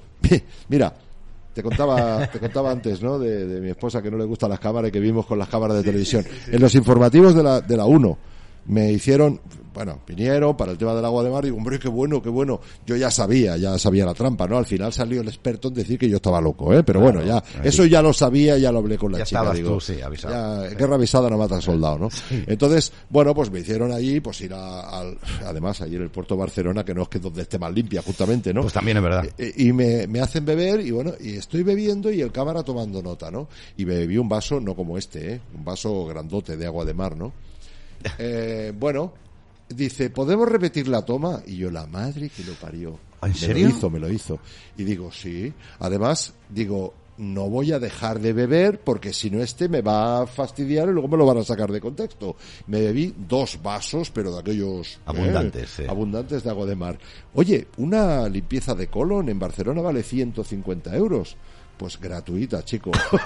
gratuita. Pero oye, ¿sabes qué? Un drenado no infeccioso, un drenado de drenar patógenos y Muy tal. bien. Mm, vamos, bueno, yo recuerdo, yo recuerdo cuando era pequeño, bueno, ya sabéis que yo nací con 14 años. Eh, yo- Bueno, yo cuando nací no había ni niños, no ¿Qué había ni niños cuando yo solo. Escucha, no, en serio. Eh, yo me acuerdo que de pequeño, una vez a mi padre, ¿os- ¿te acuerdas del agua de Carabaña? Sí, sí, sí, sí. Que a mi padre se le ocurrió, pues somos tres hermanos, éramos tres hermanos pequeños, mi madre y él. Se le ocurrió con un lavabo purgarnos a todos con agua de Carabaña y eso sabía, era agua de mar, Era agua pero de mar, concentradísima. salada, claro, claro. Y bueno, mm, bueno, la- esto es otra, historia. El lavabo, bueno, estaba... No hay que entrar en detalles, Uf, ¿no? Allí servía todo, la maceta, los bombos de colón de, para poner los juguetes. Bueno, pero es bueno, estás drenando, o sea, sí, sí. Es así, el agua de Carabaña. ¿Existe ahora o no? Eh, no, están haciendo desaparecer cosas. El agua oxigenada la están haciendo desaparecer, ¿eh? Por Ya. lo buena que es, ¿eh? Hostia, También. sí. Yo me la pongo en los oídos. Yo también. Ah, ¿sí? yo Sí, sí, sí. Ah, pensaba que era el único colgado. No, no, no, no, no. No, y te encuentras, claro, como yo siempre, yo soy el terror de los médicos, siempre le pregunto a alguno, porque a veces se hacen tapones y tal, Sí. y veo una día que me pone agua de oxigenada, digo, no me digas. ¡Qué raro! Y bueno, deshace el tapón y lo deshace todo. Todo. El agua oxigenada. y los microbios, muchos microbios, enfermedades entran por los, por los, por los oídos. Es otra de las cosas que a mí me chocaba, que decían, hay que taparse la boca en la pandemia, no me voy de tema, ¿eh? Que decían, tápate la boca y la nariz porque así no te entran patógenos. Digo, ¿y las orejas no, no nos la tapamos? Y los ojos tampoco no nos lo tapamos porque es por donde entran también microbios. Y algunos también se tendrían que tapar el ojete. Pero bueno, eso ya sería otra historia. Bueno, en Sí, fin. como, se- bueno, eso es lo que decía el doctor Ángel Gracias, que somos oriundos, somos puro agujero por todos lados. Entonces la gente dice, sí, sí, beber, eh, bañarte en ella sí, pero tomarla no. Pero si eres un puro agujero, si te entra el agua por todos lados, la gente Sí. se cree que la piel es... Es- es una capa firme, ¿no? Sí, exacto, Eh, si no, sí. ¿para qué te pones una crema? La- la- la- lo absorbe todo. Todo. Por eso es tan bueno bañarse en el mar. Es buenísimo, claro, es que... Ahí tenemos la hoja de ruta a la salud. Es ¿no? verdad, es verdad. Uno de los puntos es eso, el agua de mar. Encima el sol. Y encima, pues un poco Esa de combinación haces. Guau, buenísima, Claro, buenísima. Por eso todo el mundo quiere venir a España, porque tenemos una localización, unas latitudes buenísimas para la vida. Por eso hemos sido la envidia también. En Han, hecho naufragios, Julio, con agua de mar. Naufragios voluntarios. ¿Cómo naufragar? Mira, García Márquez, relato de un náufrago. Un señor que se quedó, o sea, de los 200, me voy de tema, de los no importa. 200.000 náufragos que hay, que naufragan cada año, solo sobreviven los que, o porque lo saben o por desesperación, beben agua de mar. Los demás se mueren. Toma ya. ¿Qué te es lo contrario. Te dicen que si bebes el agua de mar te mueres. Ah, eso no lo sabía, nene. Vale, pues, pues que sepas, pues con lo que los servicios de, digamos, de supervivencia, Sí, digamos, sí, sí, dentro sí. de los ejércitos y tal, lo saben, pero lo saben ellos solo. La gente por no beber, como te han dicho que te mueres, Que te deshidratas tomas, y todo esto. que te deshidratas, pues nada. Pero luego te encuentras ejemplos, hace no mucho, una noticia, hace no mucho, hace tres o cuatro años, de una pareja, un matrimonio, eh, que en un, en una barca, eh, pues bueno, que se perdieron y que estuvieron pues tres meses A la deriva y- a la deriva, pues como García Márquez, el relato de un náufrago. Entonces, ¿qué hicieron? El primer día, yo vi la, la, la entrevista el primer día y dijeron, bueno, pues claro, bebimos agua de mar. La segunda entrevista que le hicieron dijeron, no, bueno, es que teníamos una unas bolsas y del agua de lluvia y no sé qué y no sé cuánto. Ya montaron una peli. Ya montaron la película. Porque esto ha sido un tema que ha estado muy censurado. Es que, fíjate, Muy ahora me está recordando eh, que decían, aparte de decir que esto, que el agua de mar no se puede beber así porque te deshidrata, que lo tienes que hacer por el recto. ¿A ti te suena algo Bueno, así? es que un- te la puedes poner por donde quieras. No, ¿eh? no, Por- decían por- lo- por- eh, cuidado, es que un enema de agua de mar es divino también. Bueno, sin entrar en detalles escatológicos, pero es, es, es, es buenísimo. O sea, sí, que sí. te está limpiando todo el colon y todo. O sea, piensa que el agua de mar desinfecta. ¿Por qué en las playas no hay, eh, digamos, todo ese... Pues yo qué sé, es que te- habría que haber ahí todo tipo de enfermedades. Tú sabes que a veces hay un animal muerto ahí, Sí. los niños jugando Es y tal. verdad. Bueno, pues pasa exactamente igual. Cualquier bacteria de procedencia terrestre Queda en el neutralizada, momento- ¿no? queda neutralizada en el momento que entra al mar se por, se, des- se deseca Sí, sí. igual que el jamón o el o el cómo se llama el bacalao por ejemplo si le echas sal pues ahí la, no se pudre Mm, no verdad. prospera la- la putrefacción pues ahí igual exactamente igual con lo cual tú te la estás tomando y te está de- te está desinfectando y te está bueno te está nutriendo con el. ADN del origen además el ADN original no copia de la copia de la copia eh, que eh, también es sí. importante Javier, eh, espectacular, ¿eh? Sí, me encanta, me encanta lo de la, es un tema que me encanta, uno de los temas que me interesa últimamente porque como llevo, no sé, un- como un año consumiéndolo y ya te digo, lo he notado, es que no, no es algo que lo que dice, dice Miguel, no es algo que notes de hoy para mañana, pero sí que notas, por ejemplo, yo al vivir en una zona que es, que es seca, como es Castilla, eh, esto, yo, por ejemplo, tenía muchos problemas de taponamiento de nariz, Claro, la, nariz se te queda reseca y tal, y tenía que usar el producto este que has dicho antes, Miguel. sí este de- Rinomero bueno hay varios sí, u- sí. uno, uno de estos, porque, porque había veces que se me resecaba. Ahora, desde que consumo el agua de mar, por ejemplo, nunca. Nunca. Pero y la lo- compras- y es, es algo que te vas dando cuenta, de, anda, coño, Claro. si esto no me pasa ya. y- pero es Claro. algo que te vas dando cuenta con el paso del tiempo. Y, y que dices, coño, si esto hace tiempo que no me pasa. Pero esto- Javier, ¿la compras, la compras en, en tienda y tal, la, la no, embotellada no, no, no, la me la, me la manda Alex Díaz desde, Ah, qué bueno. desde Galicia. Qué Claro, bueno, claro. muy bien, muy bien. Claro. Vale, vale. Que sepas una cosa, un pequeño, un pequeño detalle también. El agua de mar no se pudre. Tú agarras una botella de agua como esta que tenemos aquí, la dejas abierta eh, un mes y huélela luego. Se pudre. Sí, sí, no, no, sí, lo he la- notado porque yo las, me las mandan garrafas de 5 litros y yo todas las mañanas lo que hago es abrir la garrafa, voy, voy haciendo la mezcla, que la tomo también con agua dulce y con, con zumo de limón Zumo de limón. y me va perfecto. Además, me he acostumbrado y no, incluso aunque baje la dosis de agua dulce, sí. no me afecta tanto, no lo noto tanto en el sabor como al Pues, principio. pues la puedes conservar en, en los de Laboratorios Quintón que le compraron el nombre a Quintón y tal, ¿no? Es como Tesla, ¿no? Pues estos tienen agua allí desde hace 100 años. 100 años y está sin corromper el agua. ¿Qué ocurre? Si le da el sol, no es que se corrompa, es que se pone verde, es que el agua vida. Entonces te va a salir vida de ahí. Pero si no le toca el sol, 100 años. Con lo cual, si te la traen de ahí, no pasa nada que la acumules sin ningún problema. ¿sabes? Ah, pues, pues bueno saberlo. No, no, la verdad es que no tengo ningún problema y la tengo, pues, no sé lo que me dura una garrafa de 5 litros, un mes. No tengas problema. No, lo- no lo he calculado y no, no hay mayor problema. Joder, qué genial. Eh, eh, me encanta eh, lo del agua de mar. eh, de verdad. Ya que nos vino aquí el- los, los de Badalona, me acuerdo que vinieron aquí los Aquamaris. Aquamaris. Sí, sí, sí. Nos Ah. ¿estuvieron aquí? Sí, estuvieron Ah, aquí. qué bueno, qué no bueno. me acuerdo cómo se llamaba. Eh, Oriol, eh, Arnal. Arnal. Arnal, me suena. Arnar, igual te vino el padre, El Mariano padre, Arnal. sí, el padre vino, estuvo aquí. Francisco Sánchez, Sí. Acomaris No. Arnal, el padre, el padre, Arnal, estuvo padre, aquí, ah, hablando bueno. aquí. Y además sabe de vida que no veas. Es, un es un tremendo, es tremendo. Y la verdad es que ya nos despertó la curiosidad y muchos espectadores empezaron ya a curiosear con el agua de mar y empezaron a tomar. Claro. Y la verdad es que, bueno, todo lo que decimos aquí es porque lo hemos probado y porque sabemos de qué va y que no le va a ser, no, no le va a hacer daño. Además, efectos secundarios el agua de mar.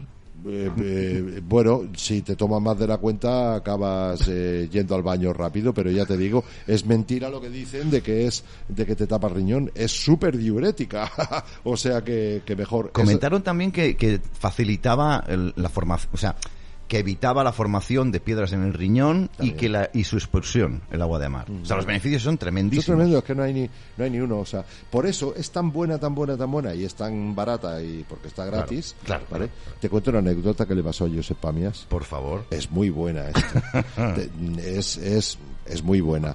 Resulta que siempre vamos cogiendo agua de mar con garrafas y tal, ¿no? Entonces, Josep Pamias se, se llevó una, bueno, con un, con un vehículo y con una goma empezaron a coger agua de mar, ¿no? Con una goma. Sí, sí, Bueno, sí, sí. Empezaron a coger. Y vino la Guardia Civil. Entonces dijeron, oiga, oiga, oiga, ¿ustedes qué hacen? Dice, pues Vaciando el mar, no te cogiendo el agua de mar. Dice, claro, el hombre, el, el, el pobre agente ese no sabía por dónde iban los tiros, pero él vio que ahí cogiendo agua de mar, eh, dice, pero hombre, esto no se puede hacer. Dice, ¿cómo que no se puede hacer? Yo no estoy cogiendo arena, arena no se puede, por ejemplo, pero estoy cogiendo agua de mar. Dice, hombre, que imagínese que todo el mundo hiciera lo mismo, eh, vaciaríamos el mar. Mira, todavía se, está- todavía se están riendo, pobreticos.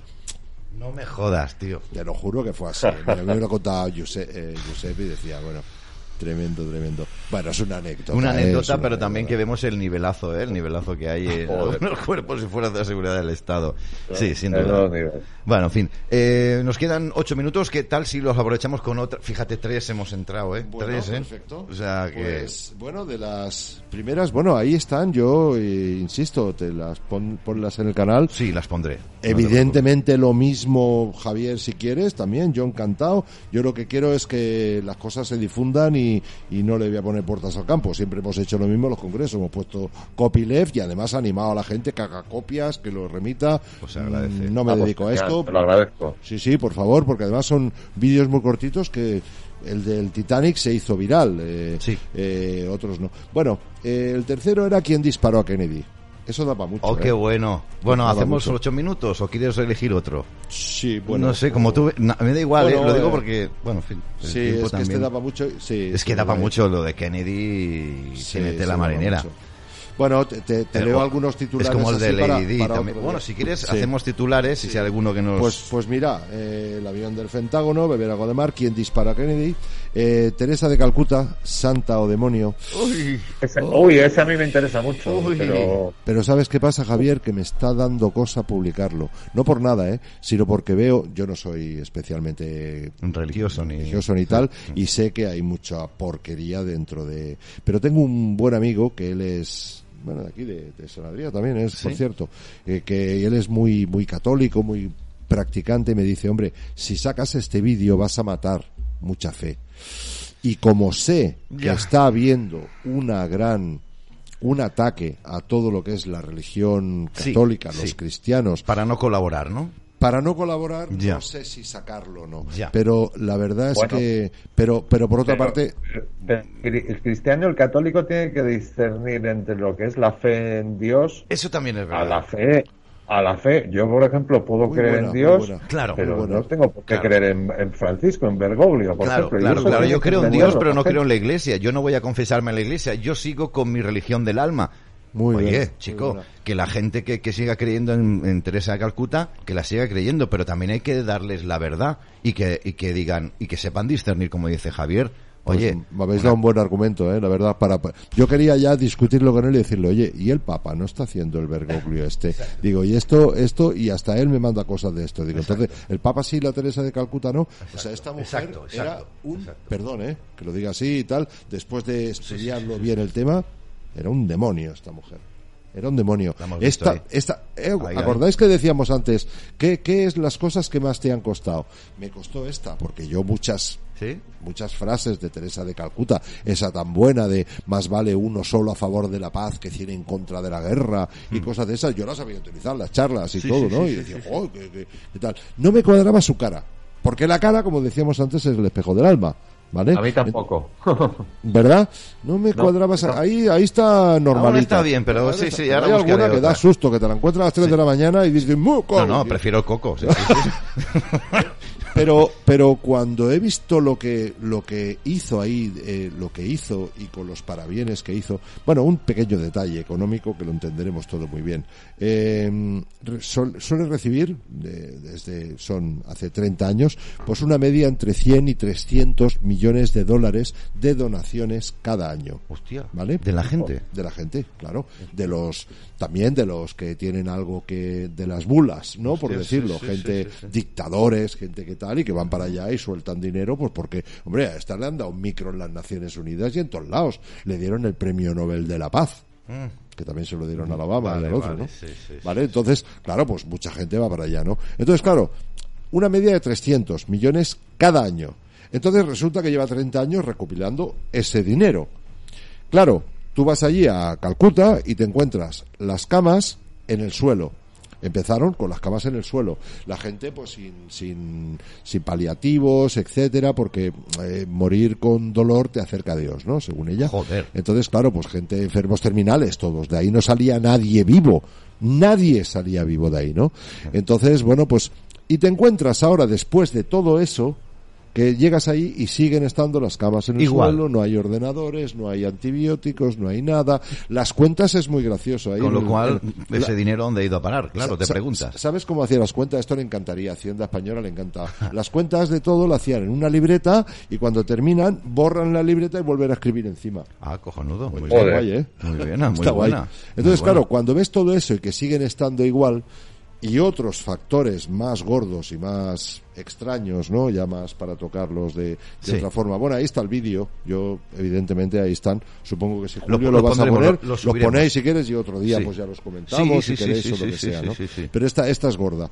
Y luego, bueno, y el otro también, pues el Titanic. eh, Ay. eh, claro, el hielo no corta el acero, ese es el tema, ¿no? A mí eso, eso fue lo que me hizo pa, ¿no? Porque digo, a ver, el cuchillo de la mantequilla corta la mantequilla, Sí. pero por muy congelada que esté la mantequilla, la, la mantequilla es que ni raya el cuchillo. Entonces te han contado con el Titanic que eh, resulta que pasó rozando un iceberg y en ese vídeo he encontrado la única imagen que encontré, igual hay alguna otra, pero yo no la encontré, de un barco chocando con un, con un iceberg, con un iceberg, ¿no? Y hace, eh, choca el barco y hace pom y se queda, deshil- ¿sabes? Como El- una galleta. Así, Claro, o el sea, propio hielo se, se, se, se- se deshace rompe, y más sí. el que está debajo Sí, del agua, sí, está muy blandengue. Además, esos Bueno, hielos que están ya en la deriva también, que están debiluchos, porque ya ha llegado una temporada. Pues bueno, la versión original, Julio, es que ese barco, la mayor obra hecha por el ser humano hasta la fecha, con una, con una, una- bueno, tenía dos centímetros y medio y dos centímetros y medio, dos placas de acero, Sí. o sea, tremendo. Resulta que nos cuentan que como rozó con un iceberg, pues le hizo una brecha de 120 metros. Mira, ni con una soldadura el barco pasando, ni con la mayor soldadura, y tú ahí dándole ahí, puedes abrir una brecha así. Y nos dicen que eso fue, que eso fue Un por, por- hielo. por un trozo de hielo. Bueno, yo ahí está le titulé El hielo no corta el acero, ¿vale? O sea, Bastante eso es eh, lógico. eh, raro. Y claro, cuando ya ves que te, allí dentro habían metido, habían venido los neoyorquinos multimillonarios, Rothschild, eh, eh, bueno, Rockefeller, los de siempre, que diciendo de crear una cosa que le llamaron la Reserva Federal, ¿no? Sí, señor. Y entonces los europeos, los Guggenheim, los, eh, eh, los Morgan también y tal, dijeron, estos están chalaos, estos americanos, que, que están diciendo de montar una Reserva Federal que, que le preste dinero a los países, pero ¿qué es esto? Y no querían montarla y cuando ves que eh, llega el viaje inaugural y el propio Capitán Morgan, que era el... el eh, ¿Por qué tiene nombre de piratas? Pero bueno, en fin, el capitán, el capitán Morgan Buen detalle. es detallito pequeño, detalle. ¿verdad? Eh, un ratito antes no se sube en el barco. Él y 50 personas de confianza dejan a ir los enseres, dejan a, la- los tripulantes, a- hasta la servidumbre lo dejan ahí, pero ellos no se suben. Y se quedan justamente los que estaban en contra de la Reserva Federal. Cuando ves eso, o cuando ves que un barco había salido unos mm, un mes antes incluso para quedarse donde iba a producirse aquello un mes más tarde o cuando ves que quitan todos los chalecos salvavidas y todos los barcos ahí empezaron con el tema de las mujeres y los niños primero. Ah, bueno, y ahí empezó a utilizarse también el SOS. Antes era otra manera, no Claro, sé. que ellos encima en el Titanic empiezan a mandar como SOS bengalas blancas, que eso significa fiesta. Fiesta. en vez de mandar bengalas, bengalas rojas. Claro, claro. cuando ves todo eso y ves que, bueno, no te cuadra nada. Un montón de periodistas, nadie hizo Pero ni una foto. pero el cambiazo también que se habla de que el Olympic y el Sí, Titanic sí. era el mismo porque era una- Hicieron- tenían hicieron- dos chimeneas, otra tres, Correcto, pero sí. algo así. Ah, Hicieron dos barcos. Iguales. El- i- idénticos, hermanos gemelos. El Olympic y el Titanic. Lo único que uno tenía tres chimeneas y el otro cuatro. Entonces decidieron el Olympic, pues, ponerlo a funcionar y bueno, entonces, tuvo un accidente bestial con un barco de guerra inglés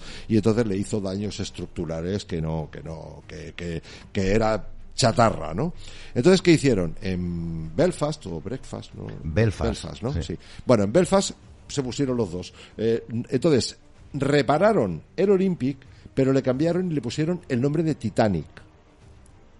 ¿Me explico? Sí. Es decir, lo reparan. De hecho, el Titanic, cuando salió, todo el mundo decía, si va escorado. Ya, salió escorado ya el barco. ¿Ah, sí? sí, sí, sí. El, el, el, el, el Olympic, que era él, que, El que había chocado con el barco. el que había chocado, sí. pues digamos que lo disfrazaron de Titanic Muy bien. y el Titanic estuvo funcionando hasta 40 o 50 años más tarde con el nombre de Olympic.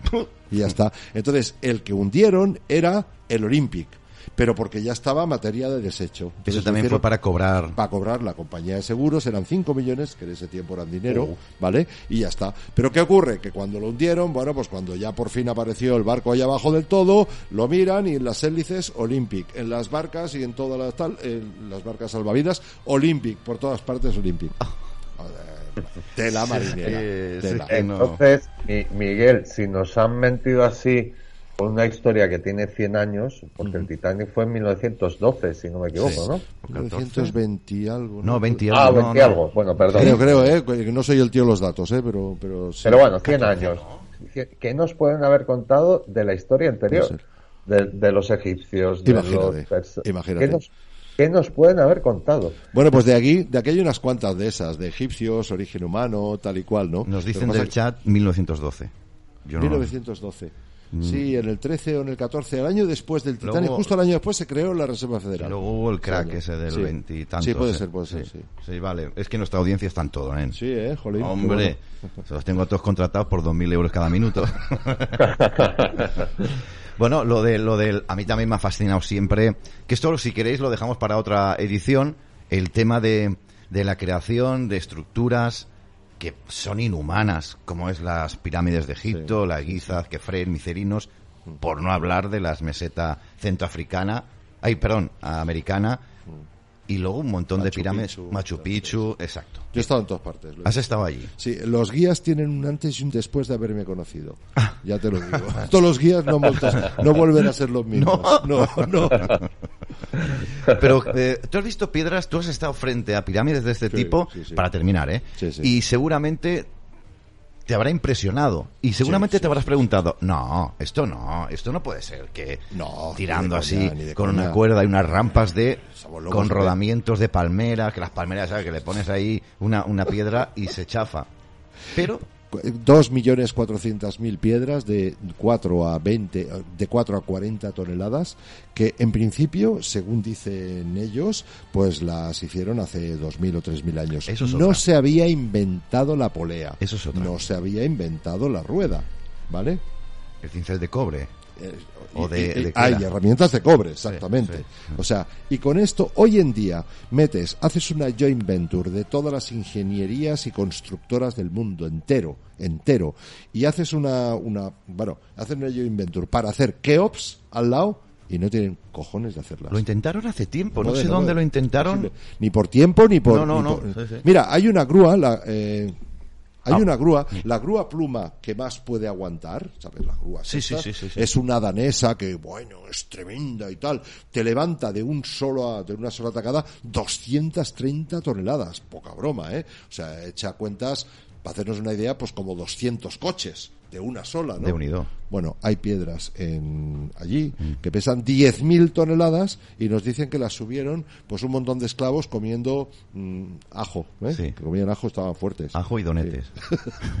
Y el Asterix con la pócima mágica hace eso, vamos. Panoramix. Panoramix. Hay que joderse. Hay que joderse. Hay que joderse Eso con lo que nos hemos tragado. ¿Sabes? Es que nos- nos- Eh, Javier, mira, yo qué sé, hay que seguir tirando del hilo, ¿no, Javier? Sí, Porque además, oye, ¿qué quieres que te digan? Nos han engañado, pero a mí el tema me interesa, me parece, me parece interesante. Bueno, y, y sobre todo, y sobre todo que el querer saber la verdad. Yo ahora me quedo, me quedo, me quedo más tranquilo, por lo menos mirándolo. Llegará hasta donde llegue, me volveré medio loco, probablemente, pero, pero ya a mí me gusta esto, me ha gustado siempre y ahora más todavía. Hombre, claro. porque llama la atención, ¿no? Javier. no, llama la atención y sobre todo que, que te rompe un poco la- los esquemas. Y, Sí. y te- y- y probablemente cada cosa que vayas descubriendo te pueda hacer explicarte muchas cosas que antes no te explicabas sobre muchas de las cosas que suceden.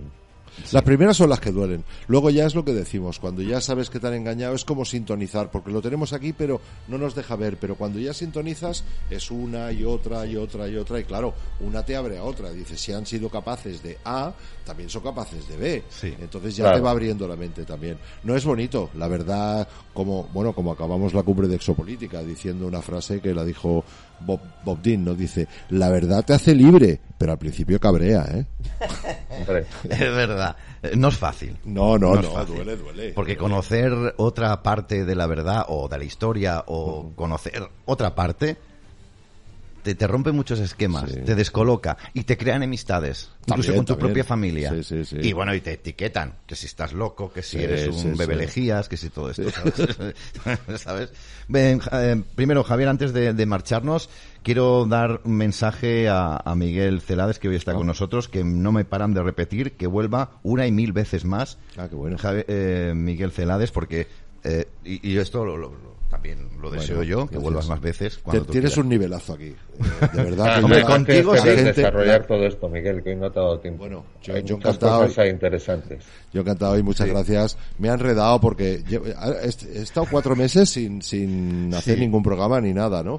Pero Julio me pone, Julio me pone. Entonces, no, además, te digo, el nivelazo que hay aquí yo que veo a los, los jueves, por Sí. ejemplo, con Iru Ah, y claro, Barea sí, y tal, sí, sí, sí. madre mía, y, lo- y, lo- y los digo, hostia, Gracias, más, Rey, ayer digo, ayer digo, hostia, oye, que yo no soy el tío de los datos ni el No, tal, pero ¿eh? cuidado, que Miguel Celades es una institución, ¿eh? en España, cuidado. No soy especialista en nada, No, ¿sabes? No, pero bueno, yo entiendo tu modestia, pero sí, eres sí. cuidado con, con la institución Miguel Celades. Bueno. Y para mí ha sido un subidón tenerte aquí. Después de conocernos tantos años que podíamos habernos tirado uno del otro verdad, antes, pero ha sido verdad. cuando ha tenido que ser. Sí, sí, y sí. se acabó y no hay más. Fue verte ahí donde Martín, ¿no? Y dije, hostias, ese Julio. ¿Martín? Me fui para allí. Sí, cuando vino Martín, perdón, Martín, Ah, sí. que el- te vi allí, el fui concierto, a- y sí. enseguida me diste un abrazo súper cariñoso que me sorprendió. Digo, hostia, qué cariñoso, yo también lo soy, pero siempre me corto con la gente. Ah, yo soy así, yo- Sí, sí.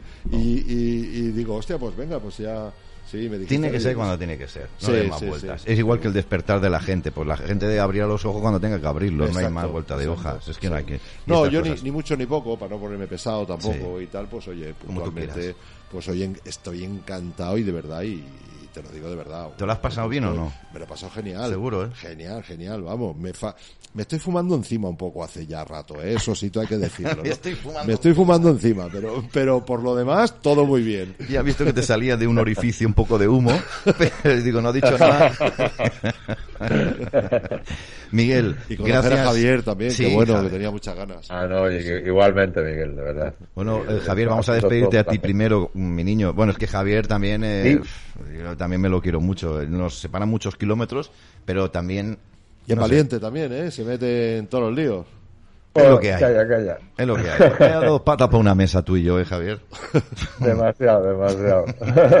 es así. Bueno, Javier. No, no, pero hay que coincidir, hay que coincidir más veces. Yo no dejo de repetirlo, hay que coincidir más veces y darnos más abrazos. Sí. Pues bueno, que Miguel, que ha sido un placer, de verdad. Cuando he Muchas visto que estabas hoy, pues he dicho que, que bien que coincida, que coincida con él y, y de verdad vente, o sea, ya lo hablarás con Julio, pero Sí. a mí me gustaría que vinieras más veces porque Sí, quiero sí, ver sigue viniendo. es- No, ese- sin, ese tema. sí, sin periodicidad tampoco porque luego me estreso, ¿sabes? Porque me gusta hacer las cosas bien y Sí, tal. Y, ahora está y- ovulando, me parece. ¿Eh? Estás ovulando. No, pero sí, sí, sin ponerme pesado y hombre, mientras le gusta a la gente, a Sí. ver, los difusores que queremos, que, que además, este programa a mí me hostea. Oye, que, que yo conozco a todo el mundo y, a ver, no digo que hay que ser temerario, pero aquí Julio es valiente. Eh, yo sé de otras personas que también están ahí hace poco. Bueno, Jaime, por ejemplo, decía, Sí. hombre, es que en ciertos sitios no puedo hablar, ¿no? Y aquí puedo, y eso para mí es importante. Es oro, es oro, Es es oro, es oro. sí, Entonces, Claro. madre mía, tenía que haber estado cortando aquí un montón de cosas y yo no me he cortado en absoluto. He dicho, he dicho hasta palabrotas y todo. O sea que esto es de agradecer también, ¿eh? Porque- Teniendo en cuenta que hay que tener cuidado. Pero, sí, esto, ¿eh? que hay sí, que sí, tener sí, cuidado. sí, sí. Pero el éxito también, eh, nuestra audiencia, la audiencia que elige Canal 5, y creo que es el secreto de todo esto, es quiere naturalidad final. Que si te se escapa un me cachis, Hmm. Me cachis, pues, pues te has nada. escapado. Sí, sí, sí. Si, si te pica la cabeza, pues te rascas. ¿sabes? Al final no quiere ese periodismo de, de corbata. Ya, sí, Estamos sí, cansados, sí. tío. Sí, exacto, sí, sí. Además.